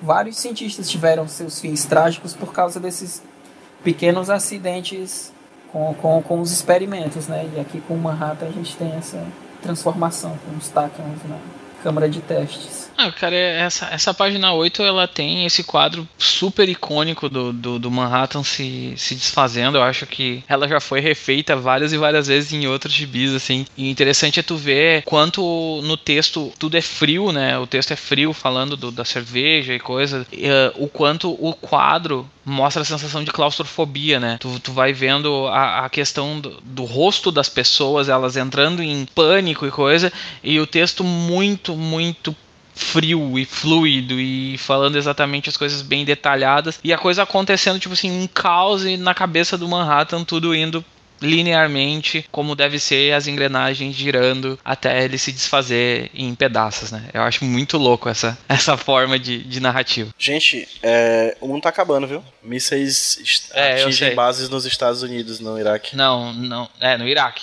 não é nos Estados Unidos. Não, é. Enfim, só pra constar. Mas os caras têm um tweet aí com a com uma letra de música da Jennifer Lopes e a Jennifer Lopes vai ser a cantora do Super Bowl, né, esse ano. Caralho. Os caras já estão se ligando pra ver se não vai dar merda lá no Super Bowl. Tenso, tenso. E a gente falando de Watchmen. Sim, Lucas, tem algo que acrescentar? É, o relógio tá, tocando, tá, tá perto da meia-noite. Sim, Lucas. o relógio, é, eu acho que o relógio tá 5 ou 6 minutos da meia-noite agora. é, tipo isso. É, Lucas, sobre a página 8. Pois é, é uma página, assim, só o que é, vocês já comentaram muita coisa legal sobre os recordatórios e tal. Eu queria salientar mesmo como uma, uma página efetiva de terror, né? Assim, é, é, traz de uma maneira bem efetiva o terror da situação, né? Eu adoro o olhinho que sobra na, na página que ele no quadro em que ele está sendo despedaçado. Né? Esse olhinho que foi desenhado assim sobrando, ele dá muito terror, né? Assim, te força a imaginar a dor que o cara está sentindo. Né? Eu acho que é uma página bem eficaz no sentido de provocar terror, assim. Partindo para a página 9, a gente tem um momento de rearranjo do que viria a ser o Dr. Manhattan, né? A gente tem aqui vários saltos temporais, ele fala que em setembro é realizado um funeral, em outubro a Jane coloca a foto deles no vidro, que posteriormente ele vai lá, né, pegar para levar a foto para Marte. E em novembro tem o primeiro o primeiro reaparecimento dessa figura que ainda não é o Dr. Manhattan, mas enfim, é um sistema nervoso ali, é, sendo reconstruído num banheiro das instalações de Gila Flats, né? As pessoas levam um susto, ele vai se recompondo com o passar dos tempos, né? É, novembro ele aparece pela primeira vez, no dia 10 de novembro ele já aparece mais com o sistema circulatório, dia 14 de novembro ele já aparece ali com um pouquinho de esqueleto e um pouquinho de osso, até que na página 10 ele aparece em toda a sua, é, é, sua beleza. É interessante só pontuar que nessa página 9 eles chegam a citar a questão de Cuba, né, a, da Guerra Fria. Você já leu sobre esse comunista que está governando Cuba, o tal do Castro? A gente já tem ali um, uma conversa sobre o que está acontecendo em Cuba. Eu não sei porquê, mas eu fui pesquisar sobre alguns acontecimentos interessantes da, do ano de 59 e o Miles Davis lançou o disco Kind of Blue. Não sei se faz muito sentido. Só deixar essa informação aí, tipo de azul. Acho que eles falam do Elvis Presley também, né? Enfim, fala de barbas, problemas com barbas, os conservadores têm problemas com barbas. E aí na página 10, de fato, a gente tem o Dr. Manhattan se reconstruindo em toda a sua esplenditude e a gente tendo o primeiro vislumbre também, pelo menos temporalmente, do Pinto Manhattan, né, completamente nu, é, aparecendo para o pessoal. O jogo muda, né, não somente dentro do Watchmen, mas na história dos Estados Unidos dentro dessa HQ que a gente está que a gente tá lendo aqui. A presença de uma pessoa que tem o poder de viajar no tempo, pelo menos no próprio tempo, e de reconstruir, destruir as coisas com um toque, é uma coisa muito peculiar. E aqui enfatizo novamente o trabalho de alguém que já foi enaltecido hoje, mas que não foi citado o nome do John Higgins, que é o colorista de Watchmen, que novamente cria, traz o Dr. Manhattan e ele é um personagem que não tem sombra. Você não consegue ver sombra em cima dele. Por quê? Porque ele é quem emite a luz. Né? Os outros personagens têm sombra, a gente consegue ver no decorrer da, da, das páginas, mas ele particularmente nunca tem, porque ele é um personagem que emite a própria luz. E aí vou pedir para que os meus colegas aqui de conversa falem um pouco mais sobre essas páginas 9 e 10.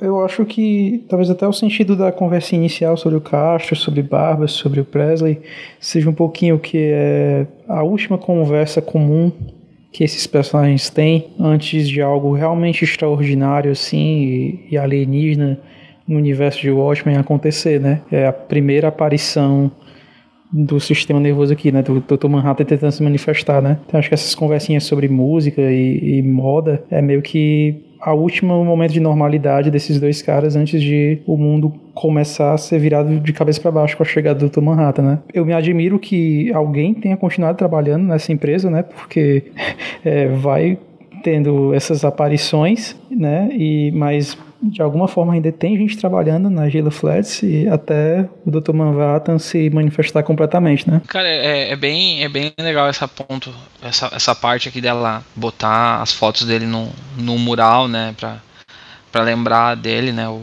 durante o funeral e, com, e quanto foi importante. E, e essa discussão deles é, é bem o que pontuaram, né?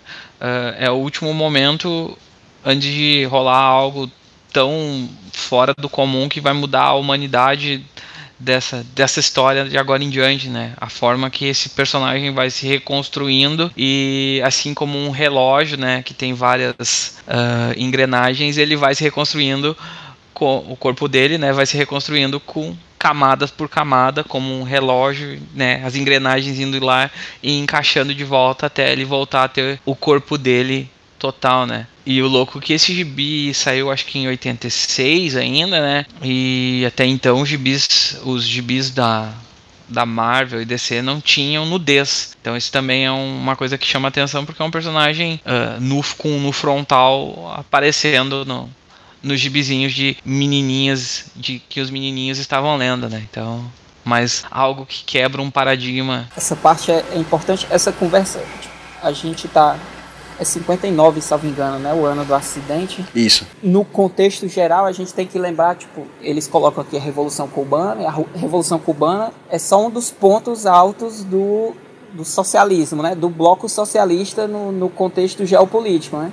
Você tem todo, toda a questão do domínio espacial, né? Porque até então os, os americanos, né, os Estados Unidos, não tinham conseguido nada. Você tinha os soviéticos tinham mandado a, os, já tinham lançado o Sputnik, né? O programa espacial soviético já estava mais avançado. E aí você tem todas essas questões e aí o Manhattan surge nesse momento é, é muito importante, é um, dos, é um dos pontos fundamentais assim de como o quadrinho ele vai ter o seu próprio contexto histórico, né? seu próprio sua própria diegese, né?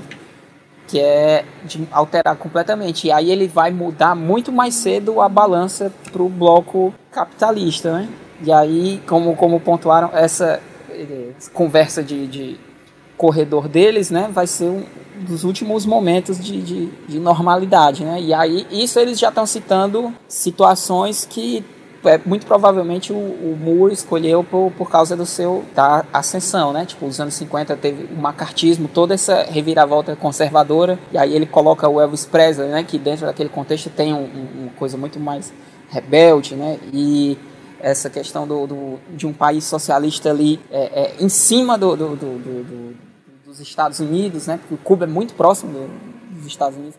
E todas essas questões, e aí ele deságua no, no Manhattan se manifestando, né? Aparecendo. E aí dá, dá fica até um, um, contexto interessante que essa construção que ele faz, né? A, a, princípio não, mas hoje contextualizando com as obras do Moore, é, é você faz até um, um, um, contraponto com o, o que ele faz com o Monstro do Pântano, né?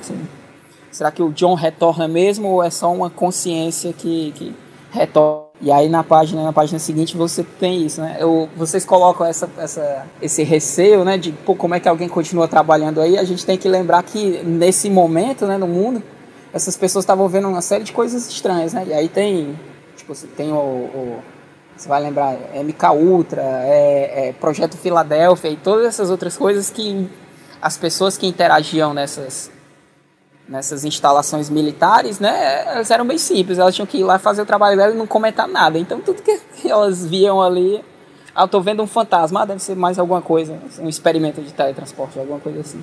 E essa, o, o esplendor do Manhattan aqui é, é, interessante, né? E até o, o, o Manhattan aqui, ele tá até modesto, né? Frente ao que, que ele já vai aparecer, né? Aqui mais pra frente. E aí, como, como você pontou, o Manhattan ele não tem sombra, né? E até por isso que ele é um dos poucos personagens que tem essas rachuras definindo o volume, né? Essa, essa compreensão artística dele, assim, como que ele é concebido. É muito e aí o contraste, né? Que assim que ele aparece, o Higgins, como foi pontuado anteriormente né, em outros programas, ele altera a paleta, né? Ele usa verde, azul e laranja, né? E roxo, tá? Quando o Manhattan aparece, e aí foi uma coisa que a gente discutiu muito no no volume 3, né? Que o Manhattan altera completamente o ambiente, né? Que é, o poder dele é tão grande que ele altera isso, né? Que é o, o azul e o verde se tornam predominantes, né? Que é um ambiente que é laranja, as pessoas estão ali naquele ambiente alaranjado e quando ele se manifesta fica tudo azul e verde, azul e verde. Para demonstrar o poder que o personagem tem na, na, na, na, história, como que ele se manifesta fisicamente, né, e, e, na arte, no quadrinho, né, que ele altera as cores dele. Chegando na página 11, a gente tem o primeiro Natal da família Manhattan. Né, a gente tem o John, ainda não, não reconhecido como, John, como Dr. Manhattan, mas assim continua o relacionamento com a Jane Slater, né? Ele fala no começo da página sobre ser 85, ele volta pro nosso tempo, né? Fala sobre a supernova de Andrômeda. É, ela fala que é 85 e a supernova foi descoberta em 1885, um século antes, e fala que a supernova é onde se forma o ouro. Eu não tenho essa informação correta, espero que seja correta. Eu quero acreditar que o único lugar de todo o universo onde existe, onde se gera ouro é nas supernovas. E esse ouro vai ser o ouro da aliança, que ele vai mostrar posteriormente para Jane Slater no Natal de 59, no quadro seguinte, quando tem esse primeiro contato entre a Jane e esse mais novo super deus, esse novo super-homem, que ela falando que tá com medo dele, porque, né? Enfim, ele é um cara que tem todo o poder do mundo nas mãos. E aí, no penúltimo quadro dessa página 11, ele segura o rosto da Jane Slater com um afeto que, em mesma posição das mãos que a gente viu na, na edição anterior, dele segurando o rosto da Spectral, né? Da. da cara, Laurie. Da Laurie, né? Na, que vai ser posteriormente o, o par romântico dele, alguns anos à frente. E ele fala que sempre vai querer ela. Ele fala mentindo, né? Ele fala assim. Ele chega a usar esse termo, né? Enquanto eu minto, eu a ouço esbravejando em 60 63 e soluçando em 63. Né? E ainda assim fala que vê os dedos se abrindo e a fotografia cair em 85, né? Então ele sabe, ele fala isso para ela, é uma, ele tá usando uma expressão de dor no rosto, assim, é impressionante como é apático, assim, ele fala de uma forma muito desumana, até porque ele tá perdendo a humanidade dele, né? É interessante como ele tá naquele, naquele limiar entre o que é ser humano e o que não é ser humano, assim, é interessante perceber isso nesse micro-universo da relação, né? Do relacionamento é, amoroso dentro de uma casa. Um homem que consegue ver o universo inteiro e o homem que lida com a sua namorada dentro de casa né? Lucas tem algo a acrescentar? Tem, é, eu acho massa a gente perceber por que é que o Alan Moore é mestre, né? Eu acho que é porque por causa das transições que ele faz. Né? Na página 10 você tem esse momento é, espetacular da primeira aparição né, do Dr. Manhattan, e aí é legal como ele gradativamente traz a gente para o cenário mais doméstico do Natal, né? Que então na 10 você tem a aparição dele, um momento espetacular. Aí nos primeiros quadros da 11, né, você ainda tem uma situação espetacular, que é o Dr. Manhattan em marcha, olhando uma supernova, né? E aí você tem a menção ao ouro, você vê o formato circular da supernova, né? E aí no quadro seguinte você tem a aliança de ouro em um formato circular também, né? Então, eu acho que essas transições que ele faz são bem legais assim, quando ele te leva de um momento extraordinário para uma transição bem legal, falando do ouro e fazendo o símbolo circular para você ir para o ambiente mais normal. Eu acho super, super legal essas transições que ele faz. É, é importante isso que que o Lucas falou, né? Essa aparição do Manhattan, hoje, a via de regra ia ser numa virada numa splash page, né? Mas como ele tem que construir uma narrativa, ele não pode se dar a esse luxo e até ele tem que, ele se obriga a esses nove quadros, aí você tem essa composição. Né? E essa questão da Andrômeda é legal porque as consequências, né? Ele tá ali observando as estrelas e aí ele, bufo, vislumbra a Andrômeda e aquilo leva para um recorte temporal completamente diferente. Se ele tivesse olhado para outro lugar, tivesse é, é, vislumbrado outro fenômeno, que é o que, que é o que atrai a atenção desse Manhattan, né, de 85, que ele já está na, nas últimas gotas de humanidade, se ele tivesse vislumbrado outro fenômeno, ele teria, teria se recortado para outro momento na, na história dele, né? E aí é muito, é, é bem forte, assim, Porque esse trato dele com a, a Jenny, e aí tanto o Manhattan desse presente, né, que está sendo contado, que no caso é o passado, quanto os recordatórios, que é do, do Manhattan de 85, você tem esse contexto, né, que é, é, é muito intenso aquele que ele está vivendo, e tipo, ao final, quando ele assume que mente, né, essa mentira que o Manhattan conta é muito pior do que as mentiras que a gente conta nos nossos relacionamentos, né, porque a gente conta pequenas mentiras ali tentando vislumbrar uma situação positiva ou não, né? mas sem saber exatamente como que aquilo vai decorrer. E quando ele assume aqui que mente, porque ele estava mentindo, ele sabe que é mentira, porque ele sabe o que vai acontecer. Então fica aquela, o, o, o né? como ele assume, ele é passivo, né? as coisas acontecem, ele já não tem mais controle. E aqui fica muito clara essa questão dele, né? que ele se deixa é, é levar pelo fluxo, né? A impressão que eu tenho é essa, que ele vê como as coisas vão acontecer e ele simplesmente deixa que as coisas aconteçam. Ele não lança mão de, de, de usar desse conhecimento, né? Muito pelo contrário. Ele, ao saber, ele deixa que as coisas aconteçam exatamente como elas devem acontecer. E é muito, muito forte. Fica muito forte nessa relação dele com a Jenny. E aí a, a gente só vai ter uma força parecida mais pra frente com os vislumbres dele. E a partir de agora ele vai, é, vai ter essa, essa discussão da, da moralidade dele, né? Eu queria pontuar a forma, o quanto é, tipo assim, ele tá. A gente tá vendo ele, muito ele lidando com a Jane, né? Mas é interessante também ver uh, o, o quanto, o como a Jane também é uma situação muito, muito estranha para ela, né? Porque o namorado dela que se desintegrou, voltou, pediu ela em casamento e ele tem um poder tão louco que ele pode tipo mudar a elevar a temperatura do lugar onde ele está por por tanto poder que ele tem. E isso de certa forma põe medo nela, né? Ela não sabe, ela não sabe lidar com esse tipo de coisa. É, e é interessante mostrar essa relação entre um deus e um humano, né? O, o quanto a, a, diferença e o porquê que ele começa a se distanciar, né? Porque tem coisas que ele não se preocupa mais. Ele não se preocupa em passar frio, ele não se preocupa em, em, em, em em ter que se vestir para agradar ninguém, a sociedade deixou de ser importante para ele. E, e ela é um, um dos poucos laços que ele tem com essa humanidade ainda, com essa sociedade, de se manter. Tanto que ele vai. Aqui ele tá de terno, teoricamente, estaria com a, com a regata do terno que usa por baixo da camisa e coisa e tal. E aí na página seguinte ele já mudou de novo o, a forma de se vestir e a gente vai vendo a partir da, da forma que ele vai tirando a roupa o quanto ele vai se desconstruindo e se afastando, né, aos poucos da humanidade. É, o Egbert falou da splash page, né, mais cedo. É realmente num quadrinho atual a página 10 seria uma splash page, né? Mas é, eu acho que uma das vantagens dele ter se fixado tanto na estrutura da grade de nove quadros, né? Que você sabe que quando ele dedica quatro quadros a uma cena só, né? Que é a, a aparição, a primeira aparição do Manhattan, tem tanto impacto quanto uma splash page, eu acho. Queria comentar isso. Não existem splash pages, né, no, no Watchmen, para pra pensar. Que na última edição, né? Na última edição, acho que quando chove os é. meteoros é splash page. Voltando às páginas 11, não, 12 e 13 Aqui eu acho interessante como ele dedica duas páginas a discutir sobre a dimensão midiática desse personagem novo que acaba de chegar no jogo político em 59, assim. A gente tá, em, ele fala em fevereiro de 60, né? Ele tá participando de um, tá participando de um ensaio fotográfico para se tornar esse símbolo do exército americano. E ele é obrigado a usar uma, um capacete de átomo, ele diz: "Não, não vou usar esse símbolo, eu vou usar um símbolo que eu respeite". E aí desenha no próprio na própria testa o símbolo clássico do hidrogênio, né, que é um átomo de um, e um elétron. É, um núcleo e um elétron, né? Um átomozinho de, hidrogênio. E ele fala sobre o Dr. Manhattan, né? Alguém fala, ah, vamos usar o termo Dr. Manhattan. E ele fala, doutor o quê? Só que mesmo assim ele aceita esse nome. E mais para frente ele é mostrado como essa, essa figura na TV que é um novo super-herói que consegue derreter esse tanque, que consegue desfazer um fuzil só com poder da própria mente, sem poder, sem precisar tocá-lo. E é interessantíssimo como ele é essa pessoa, repito, apática, né? Quase como se fosse uma representação de fato humana, uma representação humana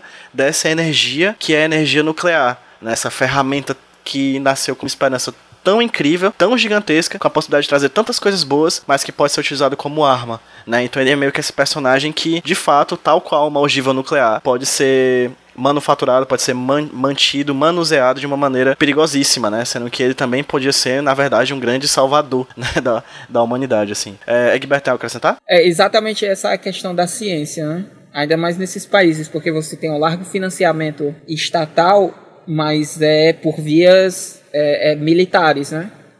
Então você tem esse sequestro da ciência pelo capitalismo e principalmente pelo viés bélico, né? pelo viés de controle, e você tem essa, essa perversão do, do, do elemento científico. Tanto que as transformações que ele causa para o mundo são sensíveis e pontuais, mas é, são pequenos easter eggs, assim, né? Que são carros que voam, os carros elétricos, é, todas essas outras questões, tipo, a, mais para frente, quando ele, ele decreta o fim da indústria de, de, de carros fósseis, né, ele, é, de combustível fóssil, ele diz que é porque não tinha como sintetizar lítio, e aí ele diz, não, mas eu, eu produzo lítio, né, ele, ele tem um poder interessante que parece com o, o poder do, do nuclear, né, o Firestorm, assim. Essa, essa questão do ícone que você colocou é legal, porque, se não me engano, esse modelo de átomo que ele assume, que ele desenha, né, ele não é, ele já não era atual, né, mas essa representação é, é muito icônica, e aí fica, fica bem, bem muito forte, né? Tanto que ele assume. E aí o Manhattan provavelmente é por causa do, do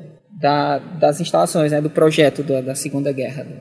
É interessante ver essa parte aqui, uh, exatamente por causa da mais um elemento icônico, né? Criado dentro desse gibi, né? A gente já tinha o Smiley com a mancha e agora esse desenho do do símbolo do hidrogênio na testa se torna outro elemento extremamente icônico dentro dos quadrinhos, né? Uh, o, o, quanto esse gibi é memético, né? Quando a gente fala, né? Ele, ele consegue criar vários memes que são usados por muitos e muitos muito tempo, né? E essa parte aqui do de mostrando os poderes dele é, é exatamente o que o pessoal estava comentando sobre o quanto o conceito armamentista é tão poderoso dentro do, do, dos Estados Unidos e nessa corrida né, de tecnologia que a gente teve durante a Guerra Fria. Né? Na realidade, a gente tá, os Estados Unidos e Rússia estavam cabeça a cabeça disputando tudo em todos os em, tu, em todos os níveis, seja em esporte, seja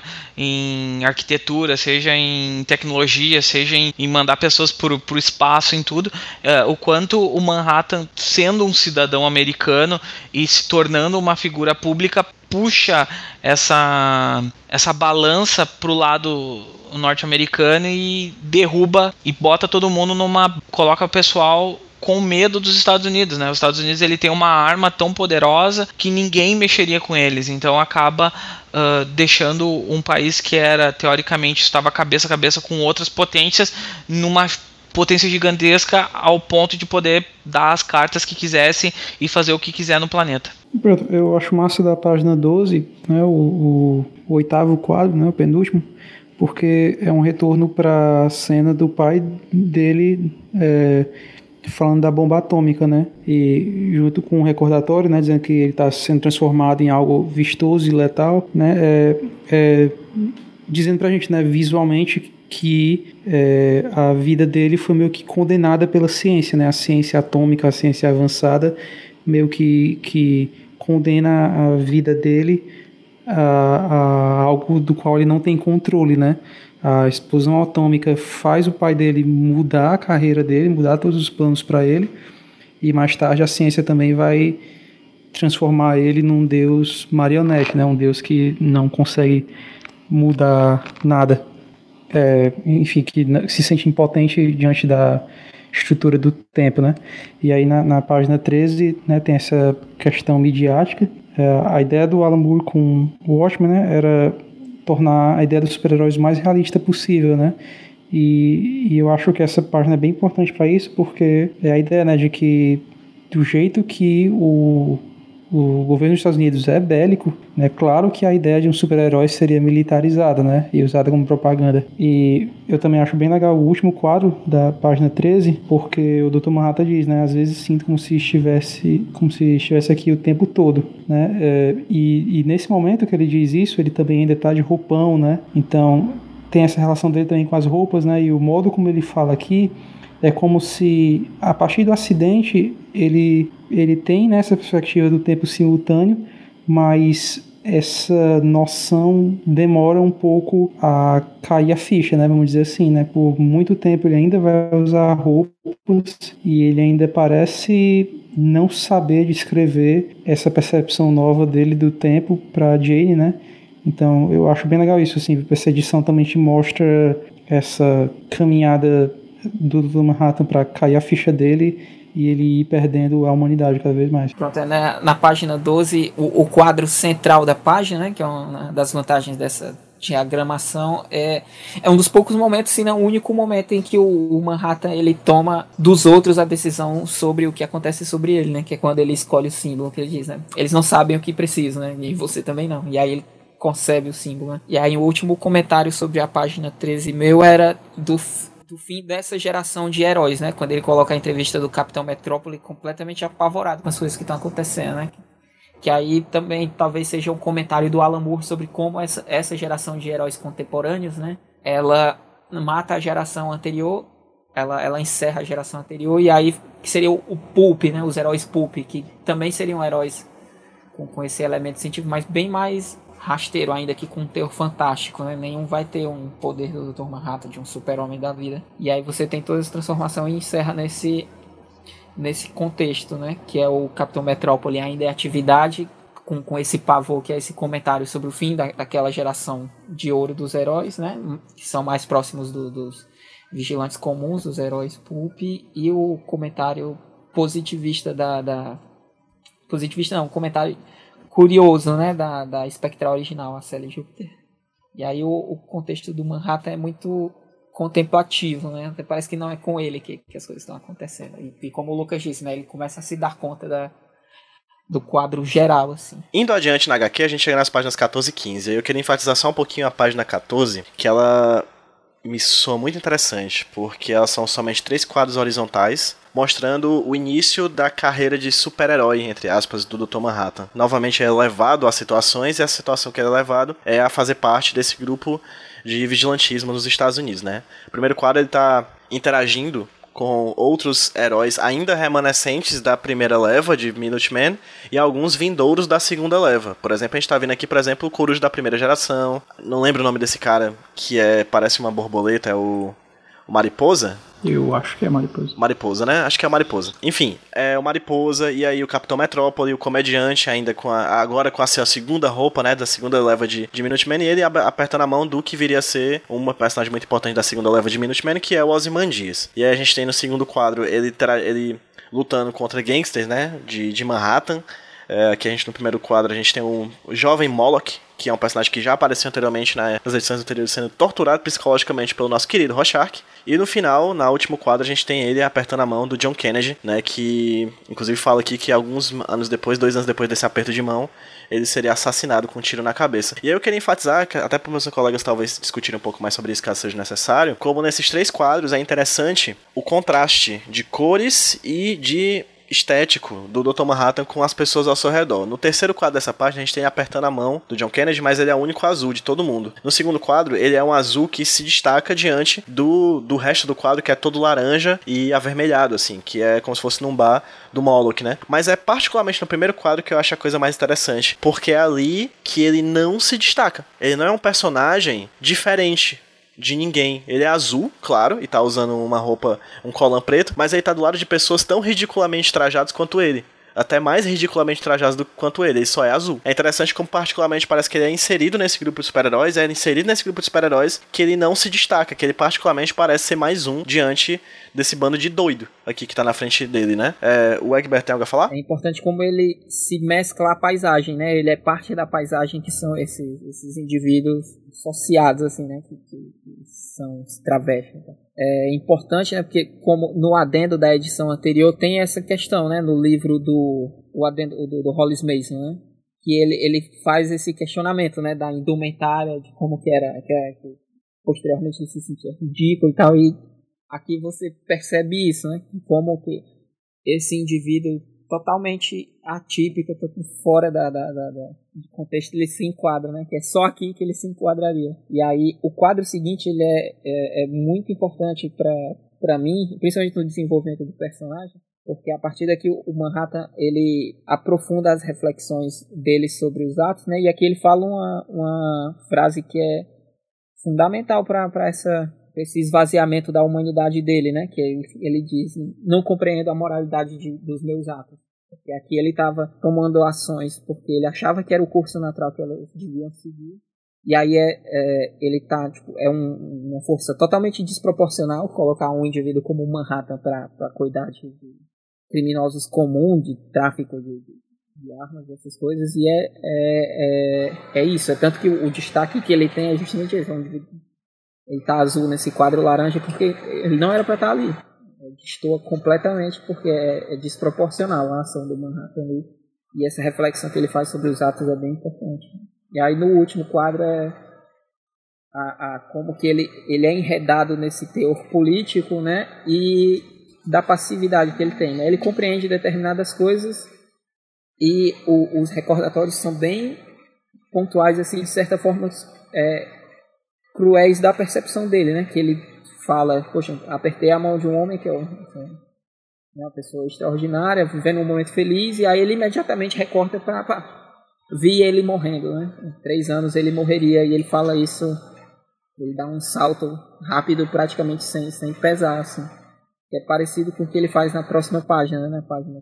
Eu acho essa página bem legal, assim, é, no primeiro quadro, né, entre os super-heróis, eu acho massa como o Alan Moore reforça as várias relações que ele foi que ele já vem construindo, né, sobre esses personagens. Tu vê o comediante, né, é, falando alguma coisa com o Capitão Metrópole, né? Parece que ele está diminuindo o Capitão Metrópole, talvez fazendo piada da, da, sei lá, da postura de escoteira do Capitão Metrópole. Aí tu tem mais pra direita o Coruja Hollis Mason, né? Ele está observando a conversa do comediante com o Capitão Metrópole, né? Você já sabe pelos trechos do Sob o Capuz que o, que o Hollis Mason não gosta, né, de ser... acha que o comediante suja a reputação dos heróis. Distante, mas assim, próximo do leitor, tu tem o Dr. Manhattan e os Imandias conversando, né? Que são as pessoas menos humanas, menos moralistas do quadrinho inteiro, né? Bem distantes dos outros heróis, tendo a sua própria conversa, né? Eles dois são extraordinários, eles dois se entendem. Então eu acho esse quadro bem legal por isso. Aí no segundo quadro, né, tem o lance bem legal do esquema das cores, né? É, destacando bastante o Dr. Manhattan do cenário aqui, né? do dos criminosos, né? É um mundo que ele não faz parte, é um mundo né, que ele derrota assim com força desigual, né? E aí no terceiro quadro, o recordatório né, tem essa ideia, né, do, do Kennedy, é, o recordatório diz, né, setembro de 1961, John Kennedy aperta minha mão e me pergunta como é ser um super-herói. Eu respondo que ele deve saber e o presidente concorda rindo.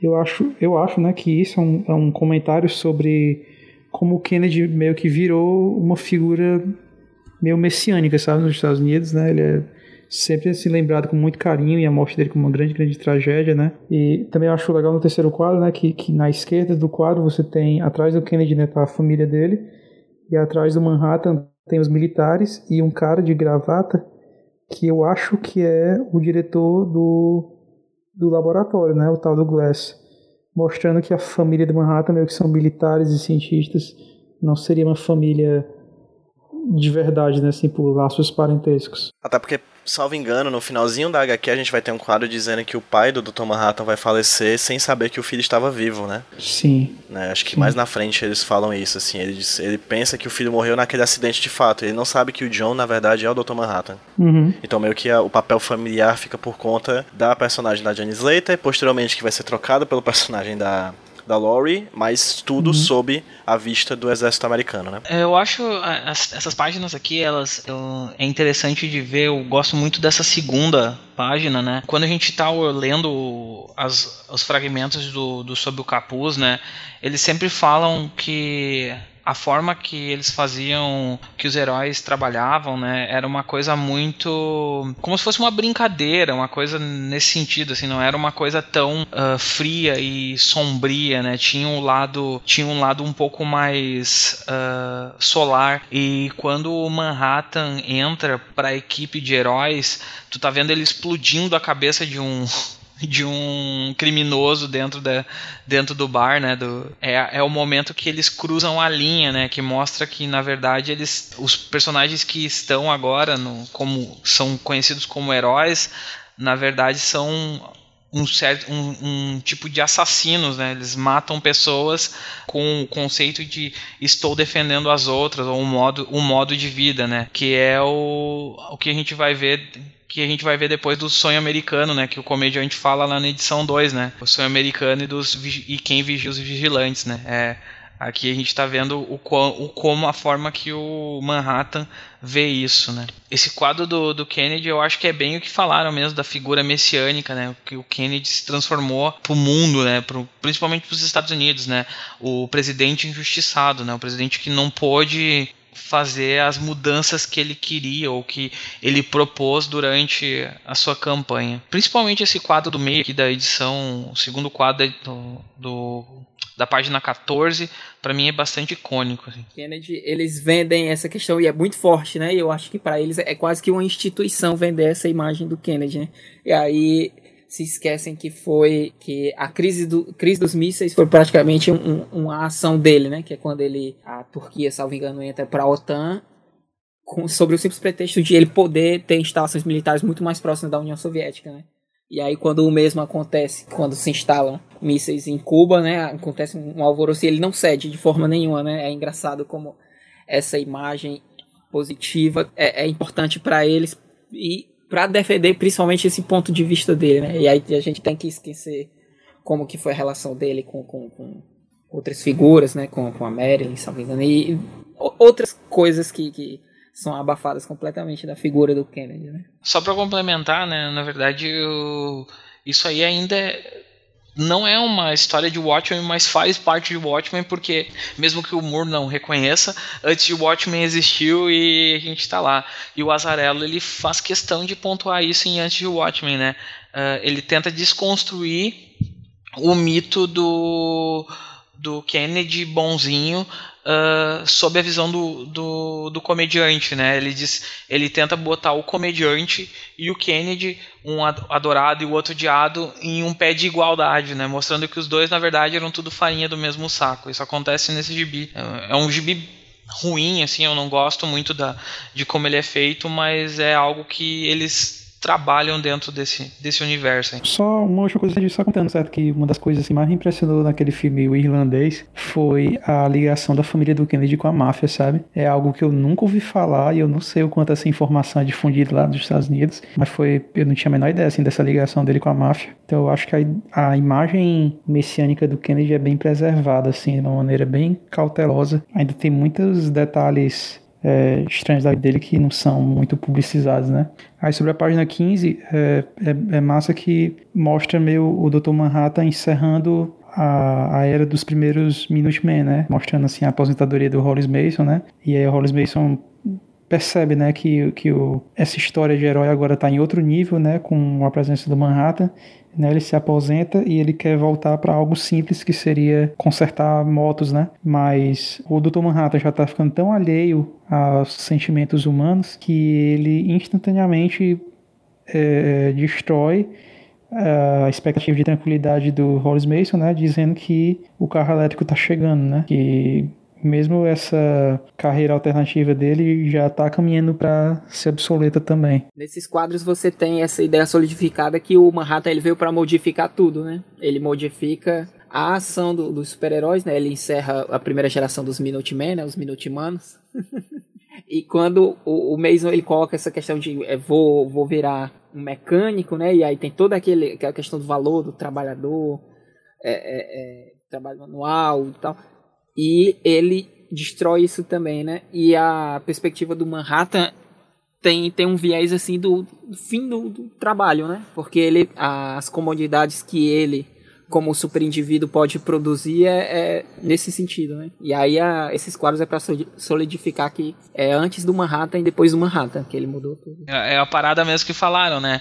o quanto o herói, o herói se tornou obsoleto quando o Manhattan aparece, né? Tu não precisa mais de nada, ele pode resolver tudo com estalar de dedos, então tipo, para que que ele vai existir, entendeu? Para que que ele vai, por que que vai ter pessoas correndo atrás de indivíduos maldosos ou ladrões durante a noite quando tem o Manhattan que ele pode resolver uma guerra se transformando num personagem gigante mandando raio pelos olhos, entendeu? É nesse sentido, tipo, o Mason tá tomando uma, uma atitude totalmente humana e entendendo que ele não é mais, não faz mais sentido nessa, nessa história. E aí e, e, e o Manhattan mostra que o Mason não é nada, porque ele vai fazer agora, ele pode criar lítio e transformar em criar carros mecânicos já deixou o trabalho do, do Mason, que era um mecânico de, de carros com combustíveis fósseis, já obsoleto também, entendeu? É, é muito é, é, muito louco tamanho do poder e a diferença entre os dois, né? É legal porque você vislumbra as possibilidades da transformação que o Manhattan poderia fazer, né? A eliminação do trabalho, a eliminação da fome, a eliminação de tudo, assim. Porque o poder que ele tem é sobrenatural demais, né? E aí,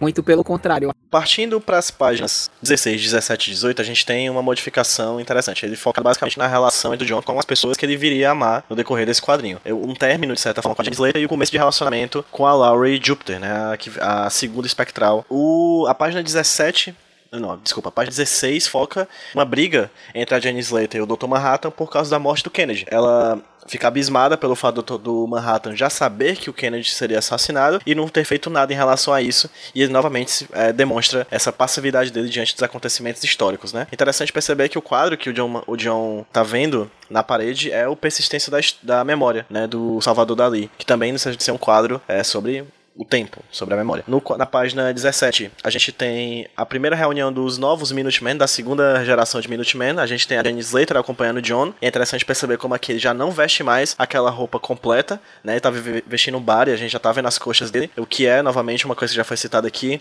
A gente percebe que com o passar da edição, o John tá vestindo cada vez menos roupas, como se a roupa fosse, de certa forma, um gancho, um anzol que o fisgasse a humanidade, mas com o passar da edição ele vai perdendo essas roupas nessa representação desse desvínculo, talvez, com esse contrato social que ele tem com a humanidade. A gente tem aqui os primeiros, as primeiras carícias dele com a, com a Lori, né? Uma jovem, na verdade, acho que aqui ela tinha o quê? 16 anos, 17 anos, eu acho, ela era bem nova. No finalzinho, na página, na terceira página, que é, termina a sequência, na página 18, a gente tem de fato o começo do relacionamento dele com a Lori e o término do relacionamento dele com a Jane. Enfim, a Jane extremamente irritada, né? De, é, com muito ódio por causa do do fato do John já ser um cara com certa idade, apesar de ele não, não envelhecer, né? Mas a Jane, apesar de tudo, ficou na, nesse, nessa linha temporal da humanidade normal, né? E ela vai envelhecendo com o passar do tempo e o John troca a Jenny por uma mulher bem mais nova do que a sua namorada até então. Lucas, você tem algo a falar sobre essas páginas 16, 17 e 18, cara? Pronto, eu acho que é uma sequência bem massa que vai mostrando o alinhamento crescente, né, do Manhattan e como isso afeta as relações amorosas, né? Na página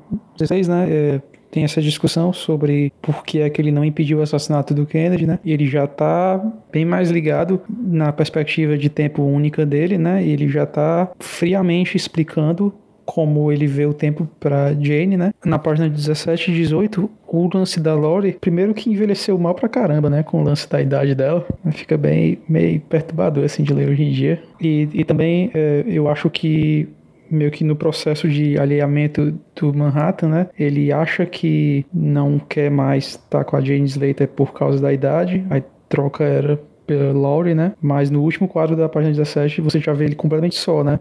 É, no fundo, foi só parte assim, do processo dele de distanciamento da humanidade, né? O final desse processo é ele sozinho em Marte, não querendo mais relação com absolutamente ninguém, né? Perfeito. O Dr. Rato é um belo de um Chernobyl, né? É, na verdade, essas três, essas três, essas três páginas aqui, elas dão um contexto muito bom de como as coisas vão acontecendo no, na vida do Manhattan, né? E ele acaba de comentar, né? Ele comenta pela, acho que pela primeira vez ele, ele fala, viu algo no, no já já vivenciou algo, né? Tipo, ele diz, ó, oh, em 59 eu ouvi você gritando gritando aqui.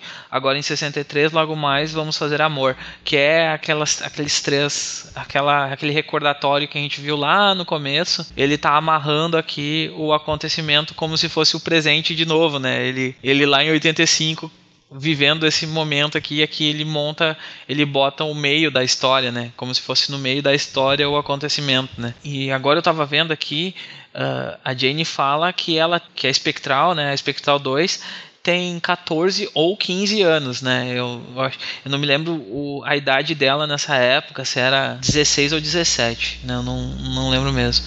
Mas aqui já mostra ele se desprendendo mesmo, né? As coisas se desprendendo. Ele mostra de novo aquela página de, de 85, quando ele tá com as mãos no, no rosto da Jane, que ele tá fazendo aquele. que ele tá fazendo aquele sexo com quatro, com três Manhattans, dois Manhattans com ela ao mesmo tempo, você lembra? O Manhattan Troa. Eu chamei de Jane, não é Jane não, a, a espectral. E ele vai se desmontando, vai, a coisa vai se desmontando e ela briga com ele no final dizendo que ele largou ela por causa do, da idade. Eu acho, eu sinceramente eu vejo que o Manhattan é, ele meio que tá cansando da humanidade da, de de coisas banais de um, de um relacionamento, assim. é como se fosse. Quando ele vê a, a Laurie, é como se fosse tipo a segunda tentativa dele dele ainda se manter ligado ao. Ao, à humanidade, né? porque a, a Jane meio que um momento dela que ela tá cansada dessa vida fria, daquele cara que pode fazer tudo e, e não consegue demonstrar para ela, tipo, um momento de, de amor, um pouco de afago, assim. É, é o cara frio que vê tudo acontecer, sabe tudo que vai acontecer e não faz nada. Ele só deixa rodar o, o, ponteiro do relógio rodar e observa. Queria só apontar para meus colegas aqui de conversa que eu dei uma olhadinha em uma fonte não muito confiável, que é a Wikipedia, mas que aparentemente a Laurie ela nasce em 49. Então o relacionamento deles começa em 1964, então ela realmente tinha 15 anos, a época do, do começo do relacionamento dele com o Dr. Manhattan. 59 anos pegando a garozinha de 14. É, verdade, isso é criminoso, mas não é criminoso quando você tá sobre as asas da lei, né? A lei não é para todos. É, aos amigos tudo, né? Aos inimigos a lei. Nas páginas 19 e 20, a gente tem, de fato, a atuação conhecida, até então citada, mas não mostrada, de Dr. Manhattan no Vietnã, né? Ele que foi o grande peso da balança para desestabilizar a guerra, consequentemente para a vitória americana nesse mundo, nesse mundo ficcional, e consequentemente a adesão do Vietnã como o 51º estado americano. A gente tem no começo da página 20 a já citada morte do pai do John, né? Um pequeno quadro falando sobre a morte desse personagem que morreu sem saber que seu filho ainda estava vivo, né? Ele mostra aqui que em 69 estou recebendo a notícia da morte do meu pai, em 59 ele está abrindo um telegrama do exército informando a desintegração acidental de seu filho. Eu nunca corrigi esse erro. Ele nunca foi atrás de voltar a conversar com o pai dele. É, em 70, a gente tem a ida dele com a Lori, né, até então ainda muito jovem, para morarem juntos em Gila Flats. A gente tem o contato dele com o Nixon, né, em 71 e, consequentemente, a atuação dele com os outros personagens, com o comediante, na verdade, no Vietnã. Eu particularmente gosto bastante quando ele fala que Blake, né, o comediante, Blake é interessante, jamais conheci alguém tão deliberadamente amoral, né? Ou seja, o cara que não consegue conceber a sua própria moralidade, olha para uma pessoa e percebe a moralidade deliberada desse personagem que, se, que é o Coringa, o Coringa, que é o comediante. E aí nas páginas 19 e 20 a gente tem alguns contatos dele falando com a guerra e deixo para que vocês é, falem um pouco mais. Tem uma parte que eu acho interessantíssima, que é como os Vietcongs pedem para se render é, pessoalmente a ele, como se de certa forma, fosse algum tipo de reverência, como ele fala aqui, reverência, um terror temperado por uma reverência quase religiosa. Isso é muito fascinante, assim, né? A atuação de um semideus. Eu acho que é muito similar, inclusive, alguns relatos, acredito, de como os japoneses é, viram a, as explosões das bombas, né, em Hiroshima e Nagasaki, assim, é um medo que se mistura muitas vezes com uma reverência, é, de certa forma, religiosa, né, uma dimensão espiritual desse acontecimento científico, bélico, simbólico, cultural, social e, e enfim, violento, né? Os fatores que você pontuou são fundamentais, né? O, o Manhattan, ele tá fora de uma régua moral, né? Mas ele, como observador, e aí eu acho que nesse ponto ele já entende a humanidade, né? E, e entende a humanidade no sentido de ele, que ele já classificou a humanidade como um fenômeno a ele que ele deve observar, né? E aí esses lapsos de curiosidade que ele tem são disso. E aí é engraçado como ele pede, é, é, ele pontua a questão do Nixon e aí ele pontua essa questão de que o Nixon pede para ele, né? Naquele sentido que ordena e ele faz o contraponto de como que o Kennedy nunca faria isso, né? E aí ele já dá uma alfinetada assim no Nixon, que é esse personagem da, da, da, esse presidente americano tão, tão controverso, né? E aí o encontro dele com o Blake é, é, é, interessantíssimo, porque mais pra frente o Blake vai ser fundamental na percepção que ele vai ter sobre si próprio na relação dele com, com a humanidade, né? Porque esse momento, o Blake, que ele encontra com o Blake aqui no quadrinho, ele tá agarrado com uma mulher, né? Que mais pra frente a gente vai descobrir que é a mulher que engravida do Blake e que rasga o rosto dele com a garrafa, né? Que ele mata.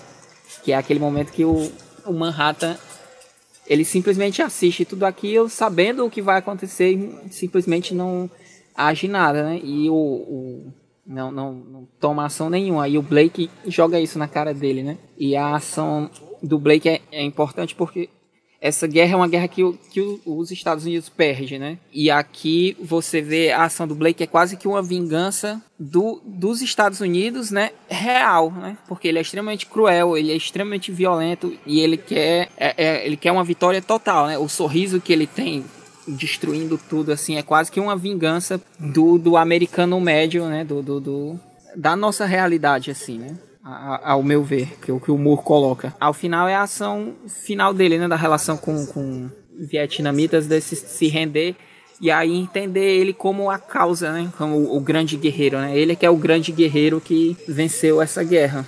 E é por isso que eles vão, vão lá se render para ele, né? O grande é o deus guerreiro, né? É a arma definitiva.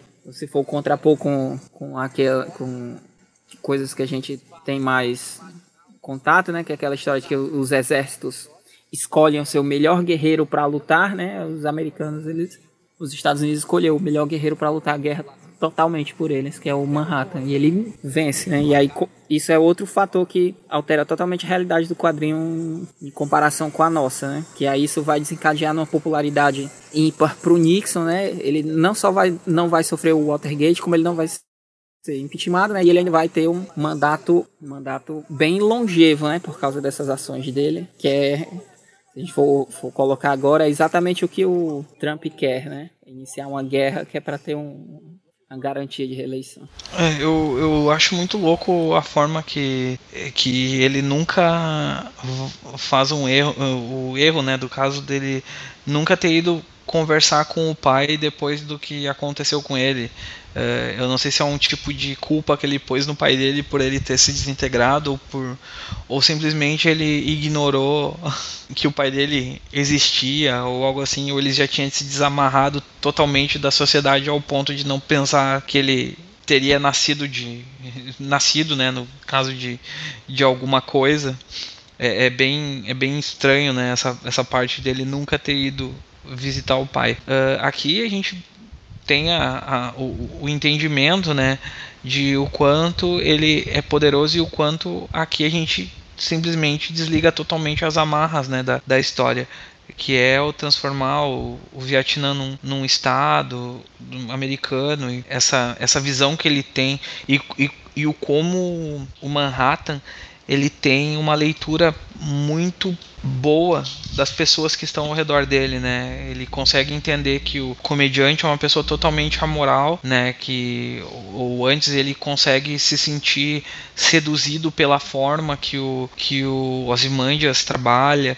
A gente vai percebendo que ele consegue ver uh, pessoas especiais em torno dele, assim, ele reconhece pessoas especiais, né? A guerra eu acho muito louco, porque tipo, ficou gigante, foi lá, matou todo mundo, os caras foram lá, se renderam para ele e ele se torna um deus, né? Tanto que na, na série de TV depois, hum, mesmo não tendo a mesma importância né, dos quadrinhos, ela mostra como é que ficou Vietnã, né? Depois disso, e existem vários bonequinhos dele, coisas. É uma, é uma leitura bem interessante de, de como seria o Vietnã se a gente continuaria, se essa história continuasse, a gente vendo o que aconteceu depois de 1985. Eu tava aqui pensando se no quarto quadro da página 19 é, a gente está vendo o mesmo bar em que a mulher grávida vai cortar o rosto do comediante sim, sim, e morrer com certeza. Depois. Inclusive, eu acho que essa moça que tá abraçada com ele é a mulher grávida. É mesmo, sim, sim, sim. Eu também acho. Ah, eu só tava pensando em me perguntar com vocês se vocês acham que é o mesmo bar. Mas parece mesmo que é. É assim, eu acho essa imagem do comediante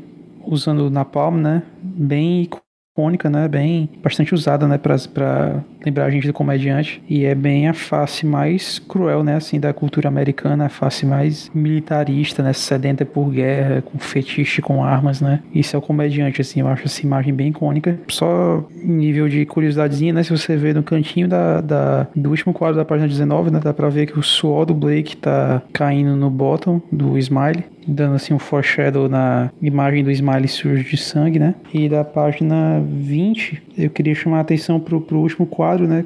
Que ele, ele diz, né? Não desejo mais olhar para coisas mortas, né? Então é basicamente trazendo assim para pro cenário de Marte o efeito, né, de recordar toda essa coisa do Vietnã, né, é, mesmo pro Dr. Manhattan, eu acho que o Vietnã foi uma cruel, crueldade excepcional, né, e acaba contribuindo para distanciar ele do ser humano, né, é, o Vietnã né, é sempre retratado em, em, grandes filmes como Apocalipse Now, né, como um dos pontos mais baixos assim da humanidade. Eu, eu acho que a ideia aqui é que isso afetou um pouquinho do. Manhattan também, né? Essa crueldade toda do Vietnã faz contribui para ele querer se afastar. Essa questão com o pai dele, né? Lá eles são muito mais desligados com essas relações do que a gente aqui, né? E eu fico imaginando como seria fundamental para o pai dele saber que o, o, o, ele era o Dr. Manhattan, né?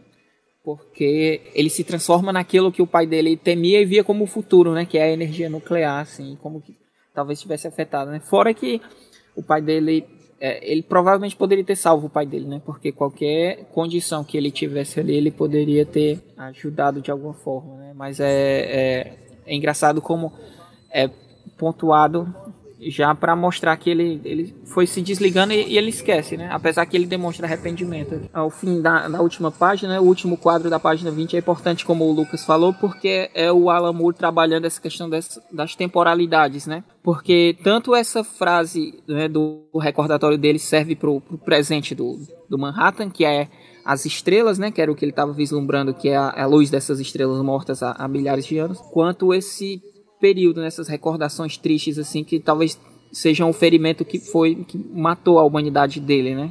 E aí é, é essa questão, assim. É muito, o Moore é muito preciso nesses, nesses recordatórios dele. E eu particularmente acho fascinante porque a partir de agora, quando ele diz que não quer mais olhar para coisas mortas, é como se ele desse as costas para esse passado dele. E a partir daqui, nessa edição da HQ, a gente já não tem mais nenhuma demonstração dele matando pessoas. A gente tem simplesmente, de certa forma, ele participando dessa derrocada, dessa decadência dos super-heróis. No quadro 21, a gente tem ele, ele falando com Ozymandias, que tá se aposentando. Posteriormente, ele vai para vai para aquele piquete, né, para aquela greve dos policiais. Posteriormente tem a aposentadoria do Coruja e a aposentadoria das, da Jup, da Spectral. Então a gente tá vendo aqui, na verdade, ele deixou para trás esse passado de morte dele e começa a ver, na verdade, um outro tipo de morte, a morte simbólica dos super-heróis, né? Começando pela do Ozymandias, que se aposenta. Aí ele tá no, eles estão na, na Antártica, né? É, junto com o Ozymandias, ele e a, a Lori. Aí a, a, gente é apresentado ao Bubastis, né? Que é um lince alterado geneticamente pelo, pelo Ozymandias. Eu fui atrás de pesquisar no Google o que era Bubastis, né? E é uma cidade egípcia que era chamada de Basti, que era a deusa dos gatos, né? Aí depois foram nomeados a partir do termo, é, de um termo romano para para Bubastis, assim, essa, essa palavra. Então, ele, meio que o Ozymandias aí tem essa fixação por esse passado idílico dos grandes conquistadores do passado, né? O Alexandre o Grande, os egípcios, ele tem esse tesão, né? Esse prazer em, de certa forma, ser esse... O próprio nome, Ozymandias, né? Ele tem esse prazer em ser essa pessoa que revitaliza nos, nos tempos atuais, nessa década de 80, os ideais e, e as grandes vitórias dos grandes homens do passado, né? E aí meio que o, Dr. Manhattan também tem esse contato com tristonho e extremamente inteligente Ozymandias. É, Lucas, tu tem algo a acrescentar sobre esse momento? Em que ele fala, em que o Dr. Manhattan tem um contato com Ozzy? Cara, é, é um momento basicamente de setup, né? Assim, é, é a primeira vez que você vê vários elementos, né? Você vê a fortaleza dele na Antártida, né? Você vê a Bubastis, você vê o interesse dele por geneticismo, né? E você só, só percebe que o Osmandias é muito, muito preocupado com alguma coisa, né? Sem saber exatamente quais são os pensamentos dele sobre o assunto, né? É uma página principalmente de setup, assim, que traz alguns elementos sobre o Osmandias pela primeira vez. Aí já é para comentar 22 e 23 também? Não, segura aí. Vamos falar ainda dessa página aqui, porque eu lembrei agora de outra coisa que o Osman Dias fala, que é o seguinte: o fato do Dr. Manhattan ter sido o cara que expandiu os limites da ciência e que ele fala que o Ozzy pro, fala pro Dr. Manhattan que o único limite para a ciência é a imaginação. E aí o Manhattan fala faz uma pergunta que é muito central. E a consciência não seria um limite também? E aí meio que é quase uma pergunta pro Ozymandias do futuro né? Esse cara que vai fazer o grande plano dessa grande trama, dessa grande conspiração que a gente tá conhecendo agora e tal, sem dar maiores spoilers, caso vocês estão ouvindo a gente não tenham ouvido ainda, não tenham assistido ainda, não tenham lido ainda. Mas é interessante como essa coisa da consciência é posta pelo cara que é a representação humana da bomba atômica, que é basicamente o objeto máximo da discussão sobre a imaginação e a consciência humana, né? É, trazendo de volta o arqui-inimigo simbólico de Alan Moore, o Grant Morrison, né? Essa ideia de que o super-herói nasce como uma resposta ao poderio destruidor da bomba atômica. né? Ele fala isso no Super Deuses. E é interessante perceber como aqui, nesse momento, é a própria bomba atômica que fala isso, né? E a consciência, galera? Onde é que tá? É interessante perceber isso. É, Lucas, quer continuar? É, só porque eu acabei de perceber o contraste, né? Que no primeiro quadro, né, da, da página 21, você vê o, o sorrindo, né, no jornal. E no último quadro você vê ele pesaroso e pensativo, né? olhando para a janela, né? Então para ninguém em particular, né? Que ele está olhando. Só esse contraste da face pública dele, né? Enquanto ele está remoendo questões e fazendo considerações bem complicadas secretamente, né? Eu, eu, acho interessante nessa página quando tu fala do e a consciência, né, dos limites, né? É como se o Manhattan tivesse jogando a semente na cabeça do do do Ozymandias para depois ele porque ele é um elemento que vai ser necessário nesse momento, né? Ele, ele precisa criar essa, essa tensão no Ozymandias para o Ozymandias começar a pensar no plano dele, na saída do plano dele, né? E quem foi o criador disso tudo, de certa forma, é o Manhattan, né? O Manhattan que, que joga essa dúvida na cabeça dele e faz ele ficar com esses olhos tristes e pensativo, tentando achar um, uma resposta, né? Pra, pro que ele está falando. Muita coisa já foi pontuada importante, né? Mas o, o essa fixação que o, o Ozymandias tem com a antiguidade, e aí a gente tem um, um tanto um, uma visão romântica, né? O, Lucas é historiador, e aí ele, ele vai, vai, ele pode até falar melhor. Tanto a gente tem uma visão romântica como objetiva, né? A gente acha que as coisas aconteceram, foram acontecendo pontual quando as mudanças são gradativas, né? E até as soluções que o Ozymandias busca quando ele vai, ele busca a sabedoria dos antigos, né? Tem esse teor assim, né? Porque aí acaba que ele o plano dele tem esse viés, né? O plano dele é, é, muito eficaz, mas tem essa falha moral. E aí é uma coisa que aqui o Manhattan planta essa dúvida nele, né? Aqui não, né? Mas, é, aqui, exatamente. E por sua consciência, né? E aí é, é, é como você disse, é, é, muito engraçado porque o Manhattan lançar mão disso aqui, nesse período, né? É uma coisa que é quase que incondizente com o desenvolvimento do personagem, né? Mas aqui a gente tá vendo o Manhattan num, num, debate filosófico, né? E aí talvez seja por isso que ele tenha manifestado essa opinião. Tão importante como as coisas são construídas, né? E aí aqui você vai ter pequenos diálogos que vão enriquecer mais para frente vão fazer muito mais sentido, muito muito mais sentido. Foi dito como se essa pergunta que o Manhattan fez para Osman Dias fosse tivesse um impacto grande, mas eu acho que não tem, porque quando a gente vai conhecer mais profundamente o Osman Dias, é, aponta que é, o momento decisivo mesmo foi a reunião da segunda geração dos Minutemen, né? É ali que põe o Osman Dias para pensar muita coisa e planejar muita coisa. Nesse ponto aqui dessa conversa com o Dr. Manhattan na página 21, a decisão já está feita, assim. Eu acho que a pergunta do Manhattan pega o Osman Dias meio de surpresa, mas a decisão dele já estava feita aqui. É como, eu, é como eu leio. Bem, nas páginas 22 e 23 a gente tem o um momento em que o Dr. Manhattan presencia, de fato, a decadência da segunda leva de Minutemen, na, na verdade, a aprovação, né? Na verdade, antes da aprovação, a greve dos policiais, que já foi um acontecimento que a gente já mostrou aqui no, no Vigiando Watchmen nas edições anteriores. É, greve que é uma resposta as atitudes de vigilantes né, na, na, nos Estados Unidos, a atuação de como o Dr. Manhattan fez parte, da, atuou da, nesse, nesse conflito, posteriormente a aprovação do que viria a ser a Lei Keane, né, que é a lei que proíbe o vigilantismo, a menos que os vigilantes é, se cadastrem mediante o governo, né, façam parte de, de ações governamentais. A gente tem a ação do comediante, e é interessante perceber como o comediante aqui nessa página 23 é representado com aquela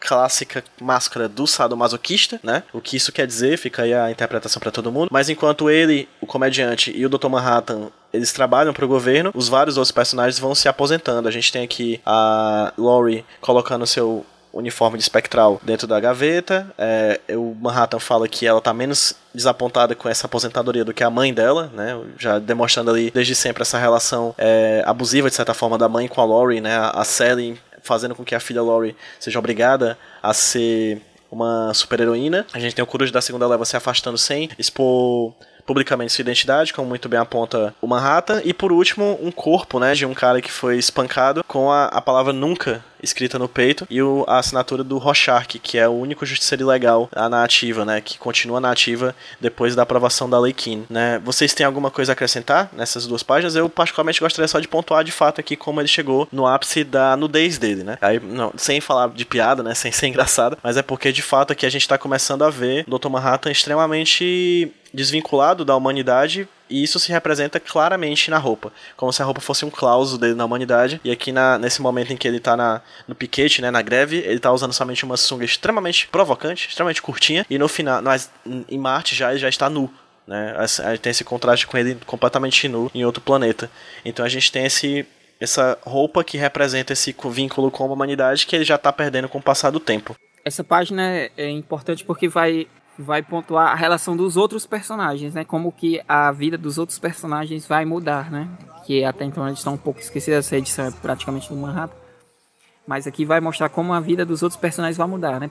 De alguns para melhor, né? Como é o caso da Sally. E de outros para pior, né? Que é o caso do Dan. Essa questão da máscara do, do Manhattan que tu pontuou, né? Tem um personagem... Tem, do Manhattan não, do, do, do, do Blake, né? Do, do comediante. Aí tem toda vida que eu vejo essa máscara, né?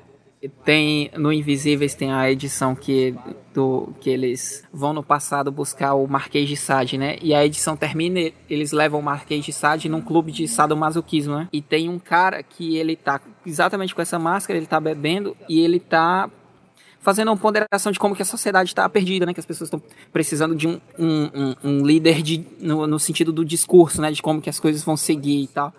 E aí eu, fico imaginando como que a, é, tem essa conexão, né? Porque ele não usa essa máscara à toa. Eu tava, eu tava pesquisando justamente o nome desse, desse líder para tentar fazer uma conexão mais, mais precisa, mas por enquanto é isso. E aí tem, tem essa relação do, do, do da Lei Kine com. Me lembra também os X-Men, né? Sempre que é a chega de mutantes, né? Que a, acaba tendo o mesmo efeito, né, que é esse de perseguição. E aí, de certa forma, elas têm a mesma origem, né? E aí aqui a gente vai fazer uma distorção que é submeter o, o super-herói comparar com o super-herói com a minoria, eu não, não pretendo fazer isso não. Mas no geral é, é isso, né? No, no X-Men a gente tem esse paralelo. Aqui é, é a ação do super-herói, é uma outra força, né? E é engraçado você vê que o protesto é a volta da polícia, né? Tem uma greve dos policiais por causa da ação. Aí eu não lembro se é por causa da ação dos vigilantes em si, mas a, a população está protestando para o retorno da polícia em si, né? E aí a gente tem que lembrar o papel da polícia, que é, é, no geral, né, idealizado, o policial é um mantenedor da paz, né? Do, das questões do contrato social, mas a, a princípio o policial age como o braço armado do Estado, né? Ele é, geralmente ele vai agir até contra a própria população em si. E aí você vê o tamanho do dano que esses personagens, né, esses heróis estão fazendo a essa sociedade, né, nessa crítica do, do Moore, porque eles estão pedindo a volta dos policiais, né? E aí tem toda essa questão de, de, dessa interação da sociedade com, com essa força armada que, que é a polícia, assim, né, essa controvérsia. Essas páginas elas são mais para mostrar o contexto e o, o quanto o Manhattan se transformou, ficou poderoso perante aos olhos da, dos outros humanos, né? E ao ponto de também, né, os heróis estarem acima da da, da polícia e da sociedade de uma certa forma que eles não, não são mais tocados, né? E, e tu não tem. E nós podemos falar, ah, a polícia é o braço público do Estado. Teoricamente sim, né? Mas tu não tem como tu reclamar numa sociedade democrática, tu não tem como reclamar de um herói, né? Porque teoricamente o herói é um tipo de miliciano, assim. Então tu não tem como reclamar para ninguém, porque ele não é gerido por leis, ele não é gerido por nada. Ele é só um cara com uma máscara dando porrada em pessoas. Então, teoricamente, ele deveria estar debaixo do, da lei, aquela coisa toda. É interessante tu ver essa discussão que ele já começa a botar agora, que depois a gente vai voltar lá em Guerra Civil, os, vão voltar a comentar esse tipo de, de, de coisa lá em Guerra Civil e mostrar em, o quanto o Watchmen é tão rico ao ponto de falar disso, ou também, uh, se a gente for olhar por um filme que é o Incríveis, que basicamente todo ele é pautado por, por Watchmen exatamente falando sobre essa, essa questão né, do, do herói estar acima da sociedade e causar problemas uh, públicos, né? É, é, é, bem, bem legal, assim. E novamente o Manhattan, é, o Manhattan começa, ele faz algo, né, de, de fazer todas as pessoas desaparecerem da, do protesto e ele acaba matando pessoas também, né, de novo, uh, porque está usando os poderes dele e novamente ele começa a se questionar o papel dele nessa sociedade que parece não querer que ele esteja mais na Terra, né? Eu acho legal dessa Nessa página a gente percebe que a gente vê os protestos, né, do ponto de vista do comediante e do Coruja. A gente já viu né, em outras edições. Aí nessa edição agora a gente tá vendo o Dr. Manhattan e a Spectral atuarem, né, nos protestos, mas a gente nunca viu o Rorschach, né? Eu lembro que em algum ponto dos quadrinhos é comentado que o Rorschach usou violência excessiva, né, contra a parte dos protestos que, que ele lidou. Mas a gente acaba nunca vendo, né? Isso é uma coincidência, só um fatorzinho assim para apontar. É, outra coisa na aparição do comediante na página 23, diz que ele resolveu alguma crise relacionada ao Irã, né? Que é mais uma vez essa edição tendo uma estranha ressonância com a nossa situação política atual. Só engano, deve ser aquela mesma questão que é mostrada no Argo, né? Aquele filme, a crise Sim. da embaixada e tal. Deve ser esse mesmo acontecimento. Sim, indo adiante, nas páginas 24, 25, Estamos chegando no final, gente. Estamos chegando no final. A gente tem alguns elementos sendo mostrados da, da vida do, do Manhattan pós aprovação da Lei Keane. Né? Eles se mudam de Gila Flats para o centro militar, para o centro de pesquisas militares Rockefeller, né? Ele e a Laurie. A gente tem eles andando pela cidade de Nova York, completamente mudada por causa da tecnologia providenciada pelo pelo Dr. Manhattan, né? As ruas cheiram a ozônio e não a gasolina. É, nessa, frase, nessa página 24 tem uma das frases que eu mais gosto, assim, que eu acho das mais incríveis, que demonstra novamente o poderio do Manhattan, mas que particularmente é mostrado de uma forma muito poética para mim, que é, ele fala, através de meus dedos azuis, grãos róseos caem aleatoriamente um feixe desorganizado de silício que parece prende todas as formas concebíveis. Então ele tá falando de potência aqui.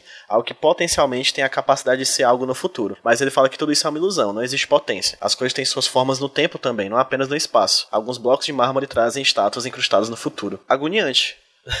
perceber que o destino já está lá, o destino já aconteceu, o futuro já aconteceu. Libertador é, é uma sempre uma mistura entre a agonia e a, liberta, e a libertação, assim. Se existe isso, será que, que nós gostaríamos de ver? Né? É uma discussão parecida com aquele filme A Chegada também, né? Que também fala sobre passado, presente e futuro, assim. Nós teríamos, se nós soubéssemos o que ia acontecer no futuro, a gente teria, primeiro, poder, segundo, desejo de mudar alguma coisa. E aí, nessa página 24, a gente tem novamente aquele aquela imagem do, do toque da mão do Manhattan, do John com a Jane, há muito tempo atrás. Fala, tem também aqui na página 25. A gente volta para a página 25 algumas informações sobre o término do relacionamento dele com a Laurie. Né? A gente, na página 25 é que a gente chega realmente no tempo que de fato uma, o Watchmen está se passando, assim. A gente já chegou na, no tempo que já começa ali na edição número 1, que a gente leu algumas alguns meses atrás. Né? Fala sobre a morte do, do Blake, né? Fala sobre o enterro do comediante, fala sobre a tentativa de homenagem feita pelo, pelo Manhattan, fala da saída da Laurie, fala do, da entrevista que o Manhattan teve na TV,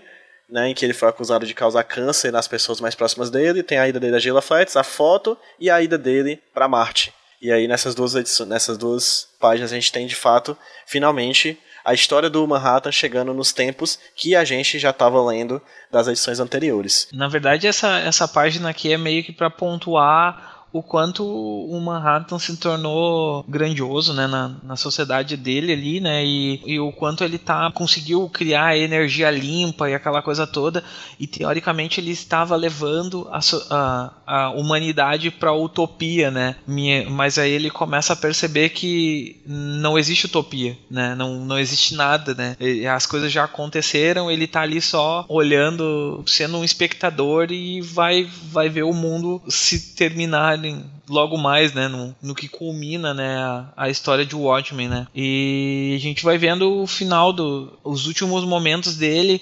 aceitando, se desprendendo da humanidade, né porque a última coisa que, manti, que man, a última coisa que mantém ele, na verdade, ligado aos humanos, né, a, a, esse, a, esse, sentido dele se sentir parte de algo e não ser só um espectador, é a Laurie, né, e a Laurie começa a se a ir embora e ele começa a perceber que ele estar na Terra não faz mais sentido. Não tem por que ele viver aqui se ele já não é mais uma engrenagem não é mais nada, ele é um ser análogo, um ser fora do, do, do, dos padrões e tudo que ele puder que ele pudesse fazer não vai fazer mudança nenhuma no, no, no, mundo, né? Nada, nada que ele fizer vai mudar o destino do, do que vai acontecer em breve. Essas páginas são são, são importantes porque é, é, é que já foi pontuado, a gente tem um, um apanhado de contextualização do, dos últimos momentos do Manhattan, né?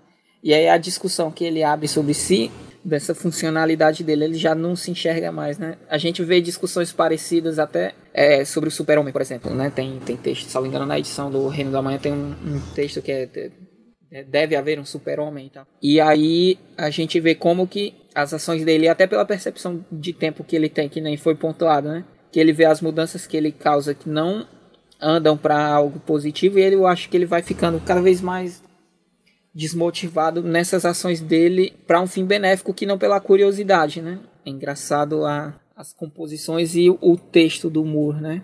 Porque ele vai é, dando saltos temporais bem precisos e aí ele vai é, é, pontuando com, com textos bem, bem enriquecedores e aí ele dá um panorama geral do quadrinho tão forte ao ponto de ele inserir quase todos os personagens que são chaves, né? Até nesse o segundo quadro da página 25, por exemplo, até o Rochart ele consegue inserir e aí é, é, outra vez a gente se perguntando se o, o, Manhattan naquele momento ele tem uma dúvida, mas posteriormente será que ele sabe que é o ali? E como que a gente até discutiu bastante a, a situação da Lori, né? Como uma situação complicada de ela se ver presa, né? Assim como a, a, a Jenny também passou por, por, toda essa questão. E a Lori, ela, de certa forma, piora, né? Até pela, pela ação do, do Manhattan no estado, como que o, a vida dela se dificulta bastante. E aí, como que é difícil para o Manhattan estar tá percebendo essas, a intervenção dele na vida dos outros e como que ela é negativa, né? Completamente negativa. E aí ele parte mesmo. É, beleza, essa página 24, né, a narrativa assim meio que se acelera, né, se preparando para o final, né, e aí eu percebo várias contraposições, né, tem é, no primeiro quadro, né, o, o, o John lembrando da Laurie achando ruim, né, a falta de privacidade de viver na, na, na base militar, né, contrastado com o isolamento dele em Marte, né, é, tem o contraste do futuro ou do, do presente, né, com, a, com as ruas com cheiro de ozônio. Do quadro ao lado, né, tem ele ainda no parque de diversões 59 com a Jane, né, e no penúltimo e no último quadro, né, tem a contraposição do, do do relógio quebrado, né, com o momento que a mão dele e da Jane se tocam, né, um dos momentos fortes assim de, de interação humana dele, né. Então é uma, uma, página assim de contraposições, né, mostrando lá, as ambiguidades né, da vida de Manhattan. A página 25 é basicamente recapitulação, né, mostrando impressões e, e a perspectiva do Manhattan do que já se passou nas edições anteriores, né, preparando aí para mostrando aí a partida dele para Marte e preparando para o encerramento da edição. Sim, eu ia deixando passar uma coisa que eu até anotei aqui, mas que passou desapercebida numa, nas leituras anteriores, mas que nessa última me mostrou muito clara, é que no um, dois, deixa eu, ver, deixa eu montar. Um, dois, três, quatro, cinco.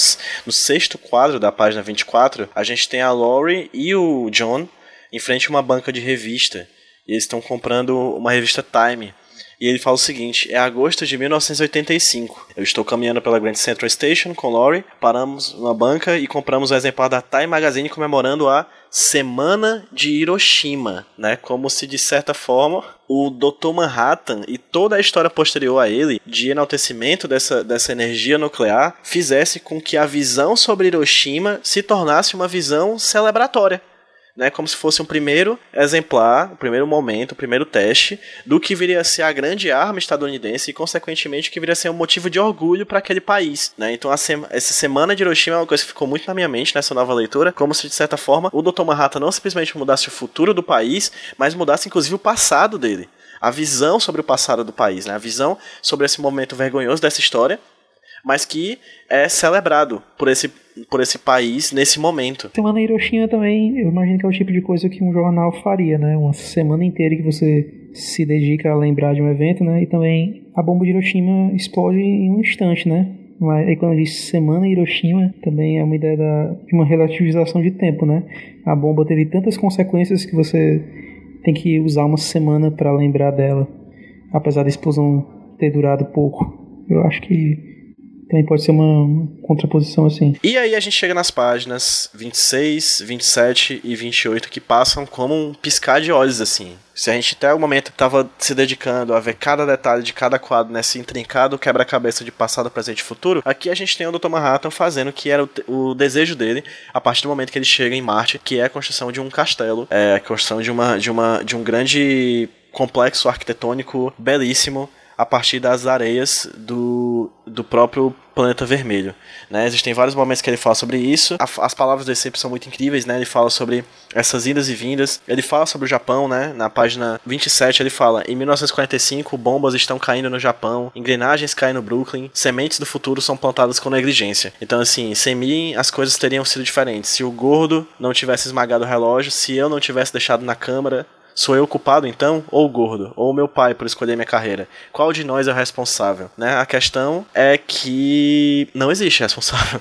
Eu acho que isso é meio que dolorido quando a gente para para pensar em um mundo que a gente pensa na predestinação das coisas, em um Deus, em, uma, em um destino. É um mundo, o mundo é um relógio sem artesão, como ele coloca aqui no, na página 28.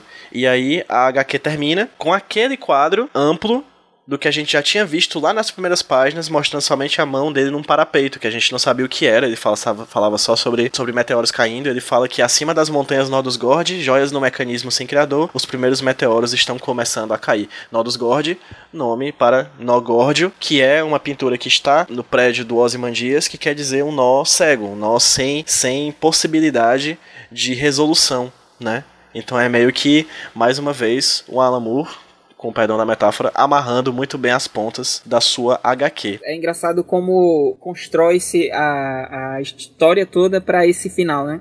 E aí, o mais importante do Manhattan é que ele vai pontuando toda essa questão de, de, de ação e consequência, né, do tempo, para no final ele entrar nessa paranoia de, de reflexão sobre isso e ele não, não conseguir chegar a uma conclusão, né? E aí ele tenta se culpar ao mesmo tempo que ele tenta se eximir de culpa porque ele não é agente de todas as ações, né? As consequências é, é como as ondas que, que batem sobre ele, né? Ele não, não produziu todas as ondas ainda que a partir do momento que as ondas encostem nele, elas se tornam outras ondas, né? O castelo que ele constrói tem toda essa questão de engrenagem de, de relógio, né? E aqui, ao meu ver, o personagem ele ele termina de uma maneira positiva, né? Frente ao que ele começa, ele começa numa derrocada de, de ressentimento, assim, né? De, de se auto-excluir. E aqui ele entra num estágio mais, mais contemplativo, uh, dando chance para um vislumbre de, de, de, de saída para ele mesmo, né? Apesar do que sugere a, a, história, ao meu ver. É tanto que a partir daqui vai ser fundamental, porque é aqui que ele toma as ações, né? Que é quando ele vai perceber mais pra frente as coisas acontecendo. Deixa, deixa eu só pontuar um negócio que eu tava vai, manda. antes da, da página 24, que tu falou dessa, dessa revista Time de agosto, né? E aí a, a revista Time de agosto aqui é, é a questão da ressignificação de tudo, né? De como que o, o quadrinho ele tem o seu universo próprio a primeira edição de agosto, né, da, da, da, primeira semana de agosto da Time, também sobre a bomba atômica, mas é, salvo engano, o título é, é, é o que fizemos, é o que nós fizemos, que é uma entrevista com, com o piloto, salvo engano, do, do, do avião, né, do Enola Gay. E aqui você tem essa ressignificação, né? Se na nossa realidade você meio que tem a matéria revisita esse momento triste da nossa história, né? Tentando entender mais ou menos o que aconteceu, aqui mostra como que foi totalmente ressignificado, né? A relação entre os Estados Unidos e o Japão. Ela é totalmente modificada depois da guerra, né? Eles atuam na reconstrução do país e aqui no quadrinho eles dão um passo além, né? Porque eles ressignificam totalmente até a bomba. E realmente no, no Japão você tem essa questão de que lá eles entendem a bomba de uma maneira positiva, né? Porque ela encerra um ciclo descontrolado, né? Vamos usar essa palavra, do, do imperador, né? É, tem poucos dissidentes ainda que que usam até a bandeira antiga e tal do, do, do imperador. Nessa época que ele estava esse viés altamente expansionista. É, inclusive, bom pontuar que ele fala que é em agosto de 1985, então são exatamente 40 anos, né, da bomba ali, naquele momento em que eles compram a revista Time, né? E é interessante porque a gente já pontuou anteriormente, salvo engano, no nosso primeiro ou segundo Vigiando Watchmen, uma pichação, era um quadro ou era um cartaz de uma bomba chama, de um grupo que ia fazer um show chamado The Enola Gaze, assim, alguma coisa do tipo. Que é, eu lembro de ter falado muito claramente isso, de que, de certa forma, era um enaltecimento da, da dimensão nuclear ali. E aqui a gente vê isso de uma forma um pouco mais exacerbada por meio da Times, né? Por meio dessa dessa revista que é, que é de amplitude nacional, até mundial, né? É, Lucas, tem algo a acrescentar sobre essa parte, cara? Pronto, assim, eu acho fascinante essa parte, né, da, da página 26, 27, 28, porque é, o Dr. Manhattan vira as costas, né, para a humanidade, né, para as relações, para matança, né, para as roupas. Ele decide criar, né, ele decide é, é, fazer algo dele, né, mas ainda tem meio que uma ambiguidade de que a liberdade dele não pode ser completa, né? Porque prevê a estrutura da criação dele enterrada na areia de Marte, né? Então ele tá sozinho, né? O mais livre que ele pode estar, tá, mas ele ainda é escravo da estrutura do tempo como ele enxerga, né?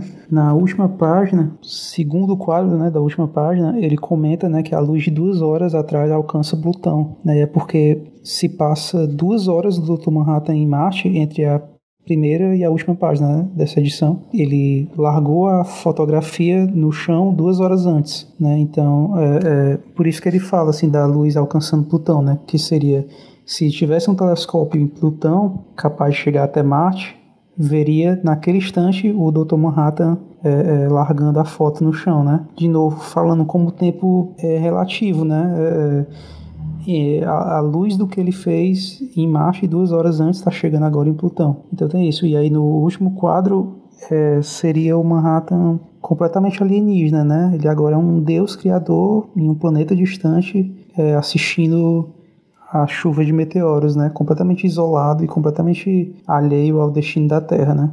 E aí a edição termina nisso. O Moore ele escolhe essa frase do Einstein e aí a gente tem que saber se é do Einstein mesmo. Mas confiando, é engraçado como o, o Moore ele salva essa frase do Einstein para o final, que é para mexer, para dar ainda mais dimensão da grandiosidade da edição inteira, né? Porque você tem o pai do Manhattan jogando ele para ser um físico teórico por causa do Einstein, né? E da mudança que ele teve com, com as teorias da relatividade e tal, e que do, do, alvorecer da era atômica, e ao fim a gente tem uma frase do próprio Einstein dizendo que como aquilo afetou ele, que ele seria um relojoeiro, né? E aí você tem um contraponto muito, muito forte, muito sensível, é muito sensacional. Esse último quadro das engrenagens, né, a última vez que ele aparece, é, é importante como que é ficou um ponto fundamental para o Manhattan, né? Tanto que quando ele se reconstrói, ele repete uma frase que é uma frase que ele fala da manutenção, né? Que o, o importante é você saber onde cada peça deve estar, né? Que é para tudo funcionar perfeita harmonia,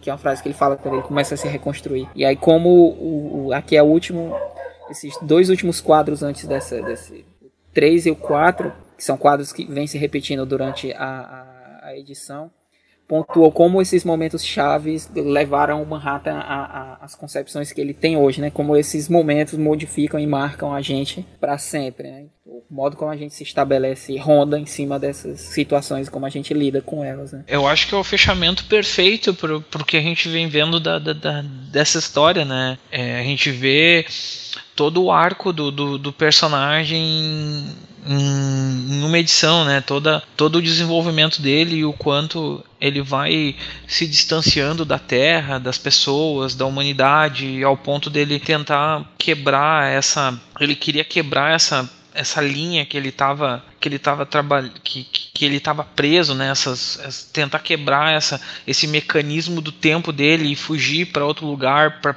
para tentar começar algo do zero e, e, e, mesmo assim perceber que tudo que ele fez talvez não faça sentido nenhum porque ele não consegue se desvincular do tempo porque o tempo é uma coisa variável, né? Tu, tu não tem como tu fugir dele, tu, tu de alguma forma ele vai te pegar e ele entender que que não tem o que ele fazer nesse momento e ele tem que simplesmente observar a chuva de meteoros e aguardar o momento que ele vai ser chamado de volta para a história, né? Porque acho que é nesse momento que o Manhattan dá uma desaparecida na história nas próximas duas ou três edições que ele dá uma dar uma aliviada né, nesse sentido para os outros ganharem espaço, mas tu vê que o, o, o quanto esse personagem é complexo e difícil de, de, de, de escrever, assim, difícil, um personagem difícil de tu desenvolver e o quanto tu pode fazer, tipo, ele, ele é um personagem que ele é tudo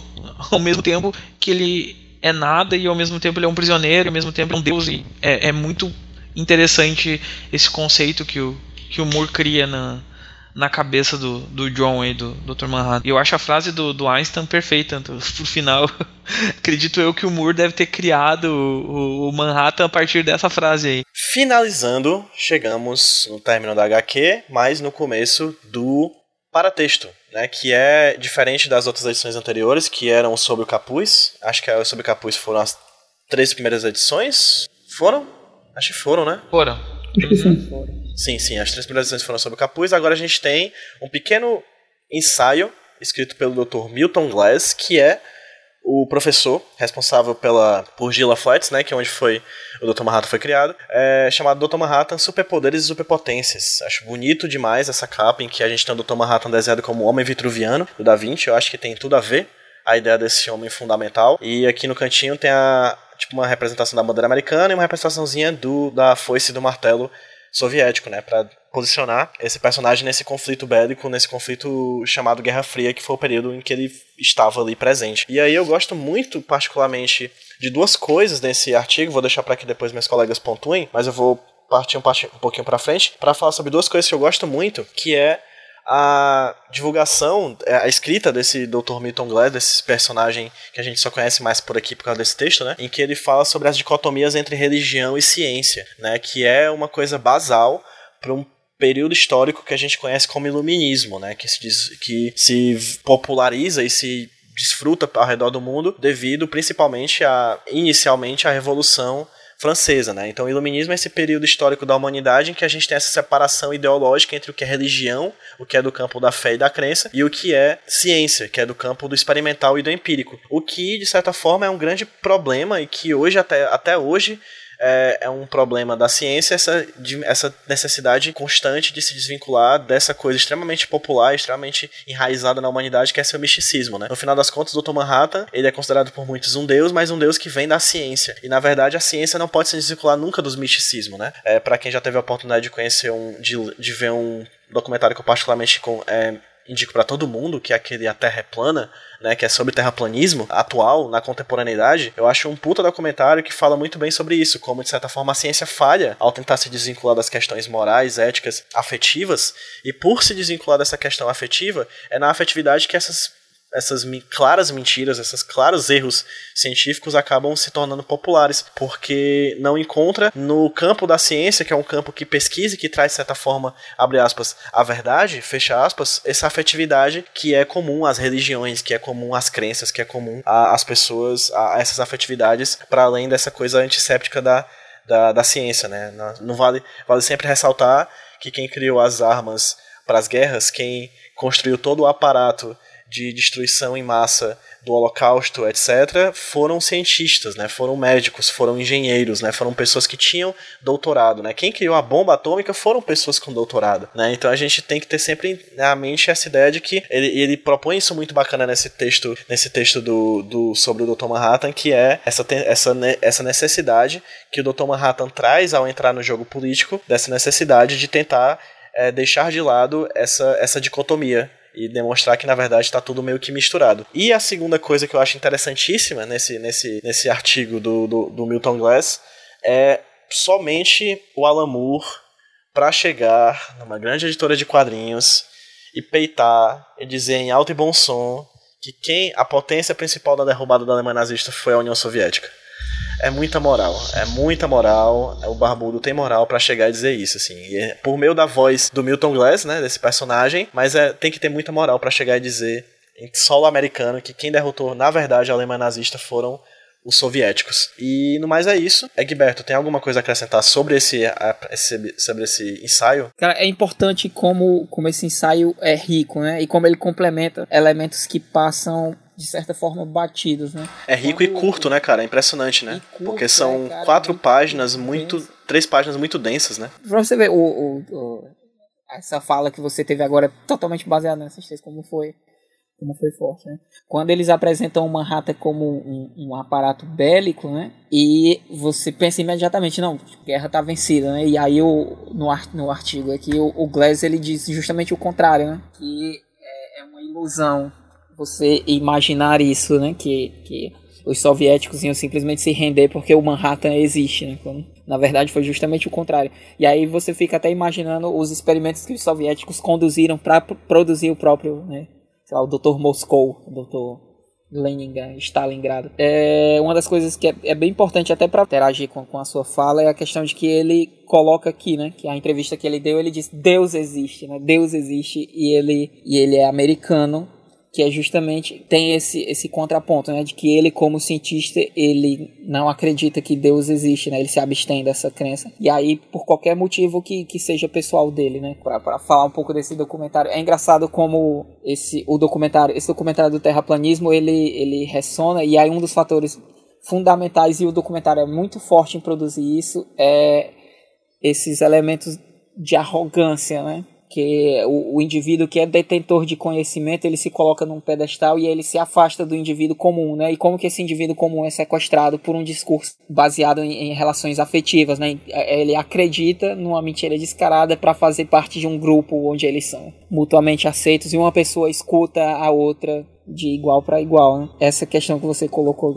é o Moore, né? O Moore ele não ia ele não ia deixar isso barato e ele ia fazer essas colocações do, do essas pontuações políticas. E a, a última coisa que você colocou é essa questão do, do, do iluminismo, né? Pra gente lembrar como alquimia, né? Astrologia eram, eram ciências, né? E aí, com essa ruptura, eles viram esoterismo, né? Uma coisa de, de se desmistificar e de desvalorizar, principalmente, né? Porque o, o empirismo é tão forte que qualquer tipo de, de conhecimento prático, né? Conhecimento comum, a sabedoria popular, assim, ela tem que ser esmagada pela arrogância da produção científica. Né? Tem duas coisas que eu acho bem interessantes nesse paratexto. A primeira são as palavras né, que o autor fictício usa para falar do Manhattan. Né? Ele fala que um jovem morreu num acidente e que um padrão eletromagnético, que seria a consciência dele, ou que seria parte da consciência dele, né, se, é, permanece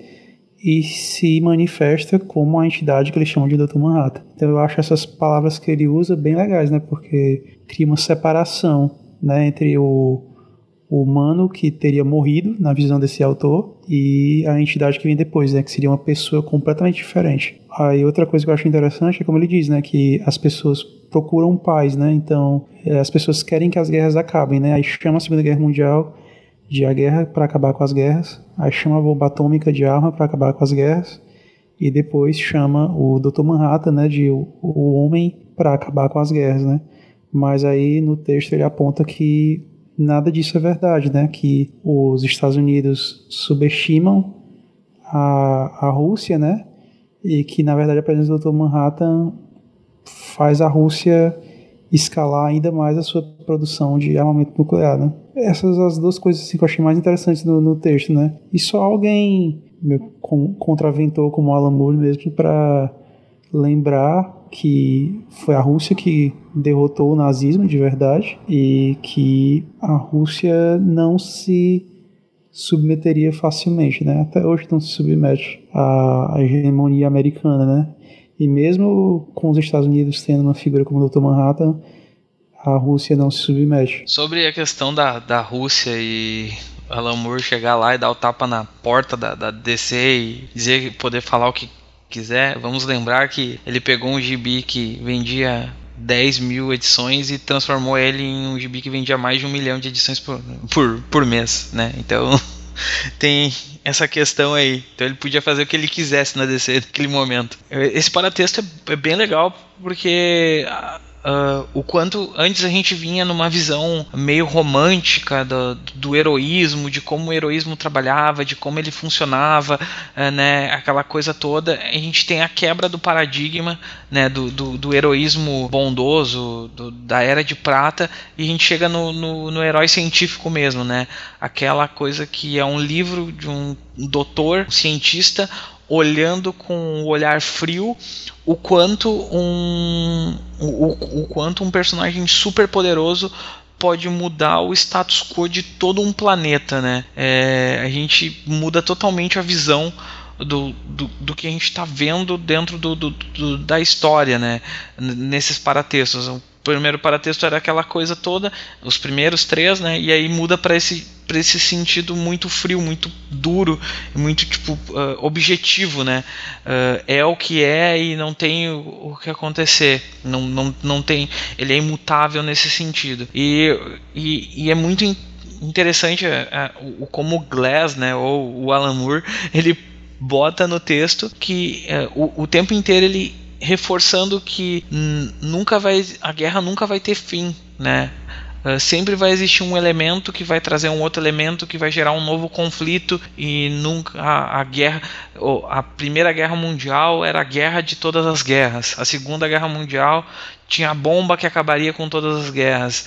E a gente, depois disso, viu vários e vários e vários conflitos. E a gente está conversando numa noite em que parece que a gente vai ter um novo conflito uh, entre Estados Unidos e um país do Oriente Médio que eles já vêm se engalfinhando há no mínimo dois, duas décadas, né? Que eles já vêm se, se ameaçando, né? Então não existe. Parece que a humanidade está fadada a sempre está buscando um novo conflito, a sempre está brigando por mais espaço, por mais território, é, e, e, não existe essa tal utopia que, que muitas pessoas falam, né, que buscam. Né, é algo que não vai acontecer. É bem interessante esse texto exatamente por isso. Assim, a forma que eles veem isso, a forma que, que ele explica e, e, e também dando também uma, uma visão um pouco melhor geopolítica de como funciona esse mundo do, do, do Watchmen, né? Em que a Rússia também não fica parada e tenta construir o seu Ubermesh, né, o seu, o seu grande herói, o seu herói acima de o, o homem perfeito deles, o, o deus deles, né? Fantástico. Só para finalizar e finalizar também com meus colegas para terminarem talvez de pontuar, é somente nesse paratexto que eu me dei e que eu tive ideia da dimensão do conflito entre o Dr. Manhattan, entre essa figura personalizada do Dr. Manhattan e a União Soviética. Por quê? Isso desde a minha primeira leitura de Wall Porque é aqui que se fala o conceito de, destrui de destruição mútua assegurada, né? Que é uma coisa que eu não conhecia, mas que é a ideia de que, em termos bem simples, vou dar aspas aqui pro Milton Glass, é, Glass, Milton, Watchmen, 1985, ele fala: em termos bem simples, o Dr. Manhattan não pode impedir que todas as ogivas soviéticas alcancem o solo americano, e mesmo uma porcentagem extremamente reduzida seria mais do que o suficiente para extinguir a vida orgânica no hemisfério norte. Em resumo, ele fala que destruição infinita dividida por 2, 10 ou 20 ainda é destruição infinita. Na minha cabeça, ao ler o Watchmen pela primeira vez, o Dr. Manhattan era impossível de ser derrotado ou era ele era capaz de destruir todas as ogivas nucleares do mundo, mas aqui é demonstrado que na verdade não.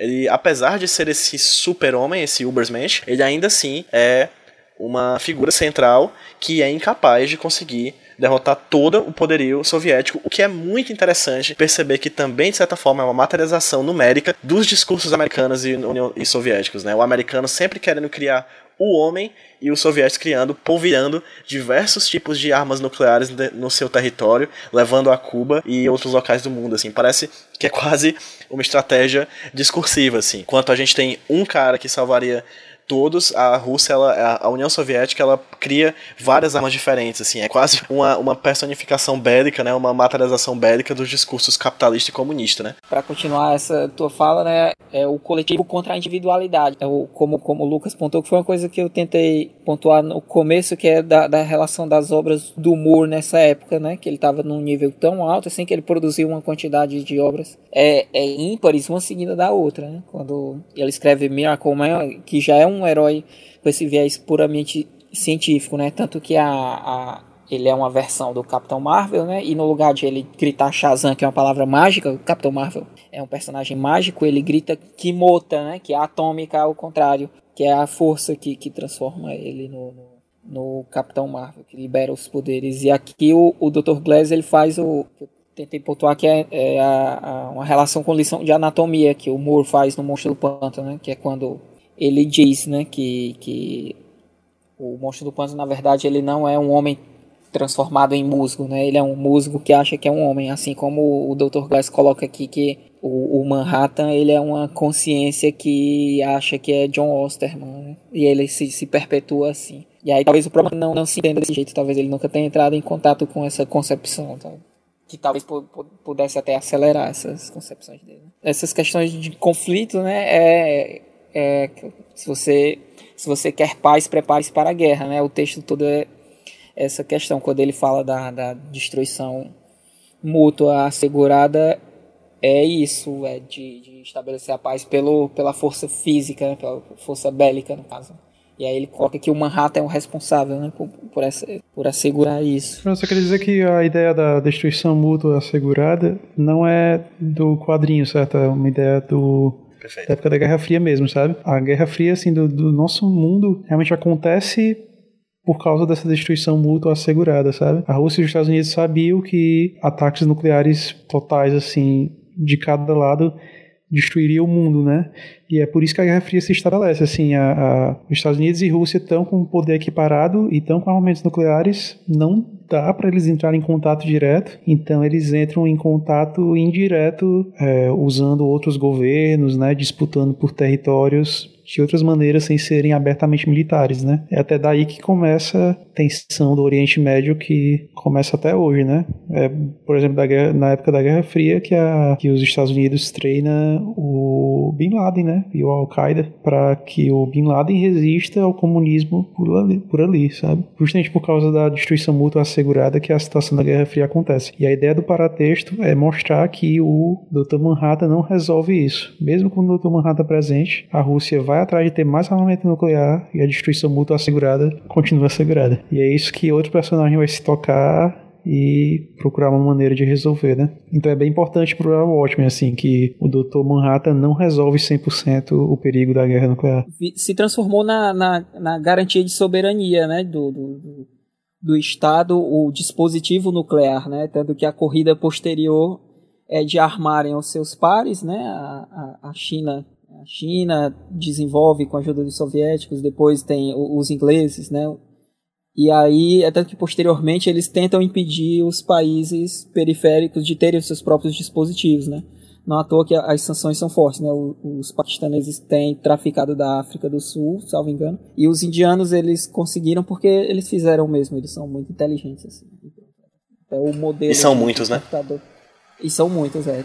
Até o modelo de computador mais atual, se não me engano, o, o, o, o modelo é, é, indiano, porque eles não, não conseguiram acesso, né? Vedaram acesso a ele a, a, elementos da tecnologia de produção. Aí eles, ah, pois a gente vai desenvolver o nosso aí. Aí eles desenvolveram e é melhor do que o que era usado, né? Gente, são uma e cinco da manhã de uma da quarta-feira 8 de janeiro de 2020, a noite em que Irã ataca bases militares no Iraque, a noite em que um avião comercial cai em Teherã e a noite em que a gente encerra a gravação do Watchmen, Vigiando Watchmen 4. É, eu não tenho como agradecer aos meus amigos que estão aqui, aos, principalmente aos meus amigos que vão trabalhar amanhã. Desculpa, desculpa por termos irmos tão longe, né? Mas vocês sabem que amanhã é hoje. E hoje é ontem. E todo o tempo é o mesmo, então vocês não vão chegar atrasados nem vão estar cansados, porque vocês já estão cansados e já estão atrasados.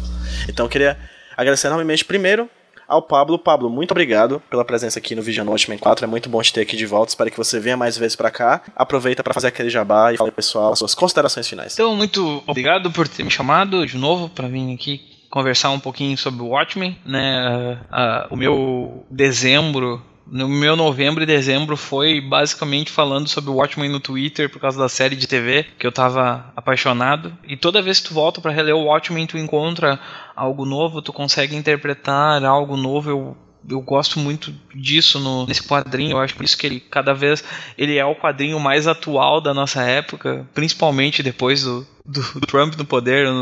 Para mim ele se tornou imprescindível para qualquer leitor, né? Leitor em si, de qualquer tipo de, de, de, coisa. Quem quiser me encontrar, só me ler ali no Twitter, né? Arroba Sarmento, tá? Pode me seguir no Twitter lá, bater um papo comigo. Eu respondo todo mundo. E hoje eu estou escrevendo pro Proibido Ler. De vez em quando aparecem uns textinhos meus lá no Proibido Ler. De vez em quando eu apareço lá no Arte Final HQ, apesar de eu não estar tá lançando o texto lá desde setembro. Uh, mas logo logo eu volto. E o Terra Zero voltou, né? O Terra Zero e o Comic Pod estão voltando aos pouquinhos aí a, a, trabalhar em 2020. A gente passou por algumas reformulações.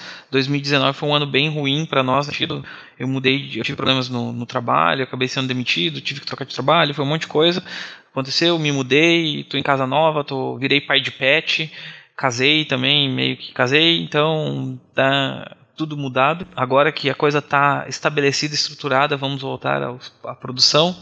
Então, Terra Zero tá voltando, emulador de críticas volta lá, a gente vai voltar com os, minha coluna lá. Então, corram aí, eu tô sempre na internet, só ficar ligado no Twitter, que é a principal fonte aí.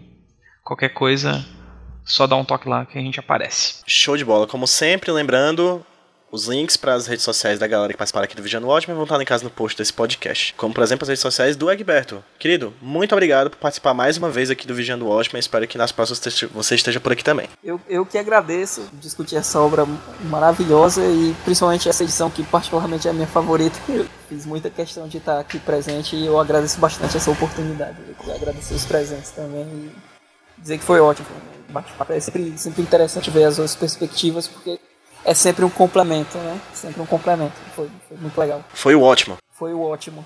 Muito bom, muito bom. Os minutimanos aí, essa edição. e para finalizar, agradecer aqui enormemente ao Caçula, do Vigiando Watchmen, a sua primeira participação aqui no Vigiando Watchmen. Lucas, muito obrigado, muito obrigado mesmo pela participação. E novamente, repito, espero que seja a primeira de muitas aqui. A satisfação aí é minha, foi massa aqui conversar sobre essa obra, meu autor favorito, né? E mais uma vez, sempre lendo e encontrando mais. Assim, eu admiro muito esse programa que eu vi os episódios passados. Discussão aqui profunda, né, de qualidade e a gente descobrindo coisas novas de cada edição junto. Por, por mim, você pode contar comigo aí com todos os próximos episódios. E aí eu, eu não consigo lembrar como é meu, meu endereço lá no Twitter, porque eu criei muito recentemente, mas vai estar tá na descrição, né? Como sim, falou. sim. As tuas redes sociais, a do Agberto e a do Pablo vão estar tá todas lá, não se preocupe. Pois beleza, pois eu adorei isso aqui, eu tô, tô livre aí pras próximas, com certeza. Show de bola. Gente, para vocês que ouviram, assim, vocês não vão ver o Bruto, mas o Bruto, eu tô olhando para ele aqui e tá com 232 minutos. A gente tá se aproximando da quarta hora da gravação. Macho, pelo amor de Deus.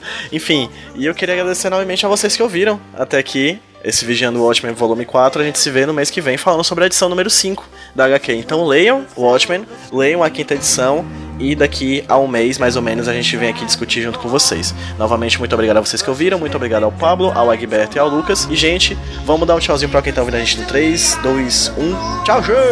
Vamos, tchau, tchau. tchau, tchau.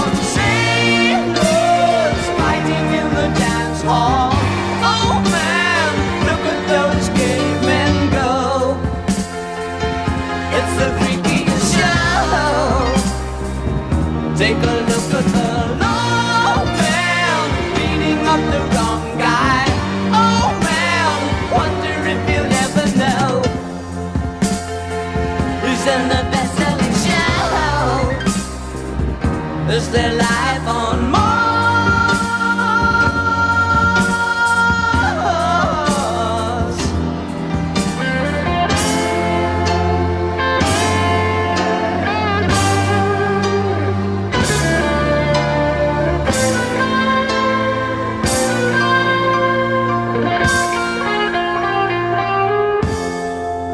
It's on America's tortured brow Mickey Mouse has grown up a cow.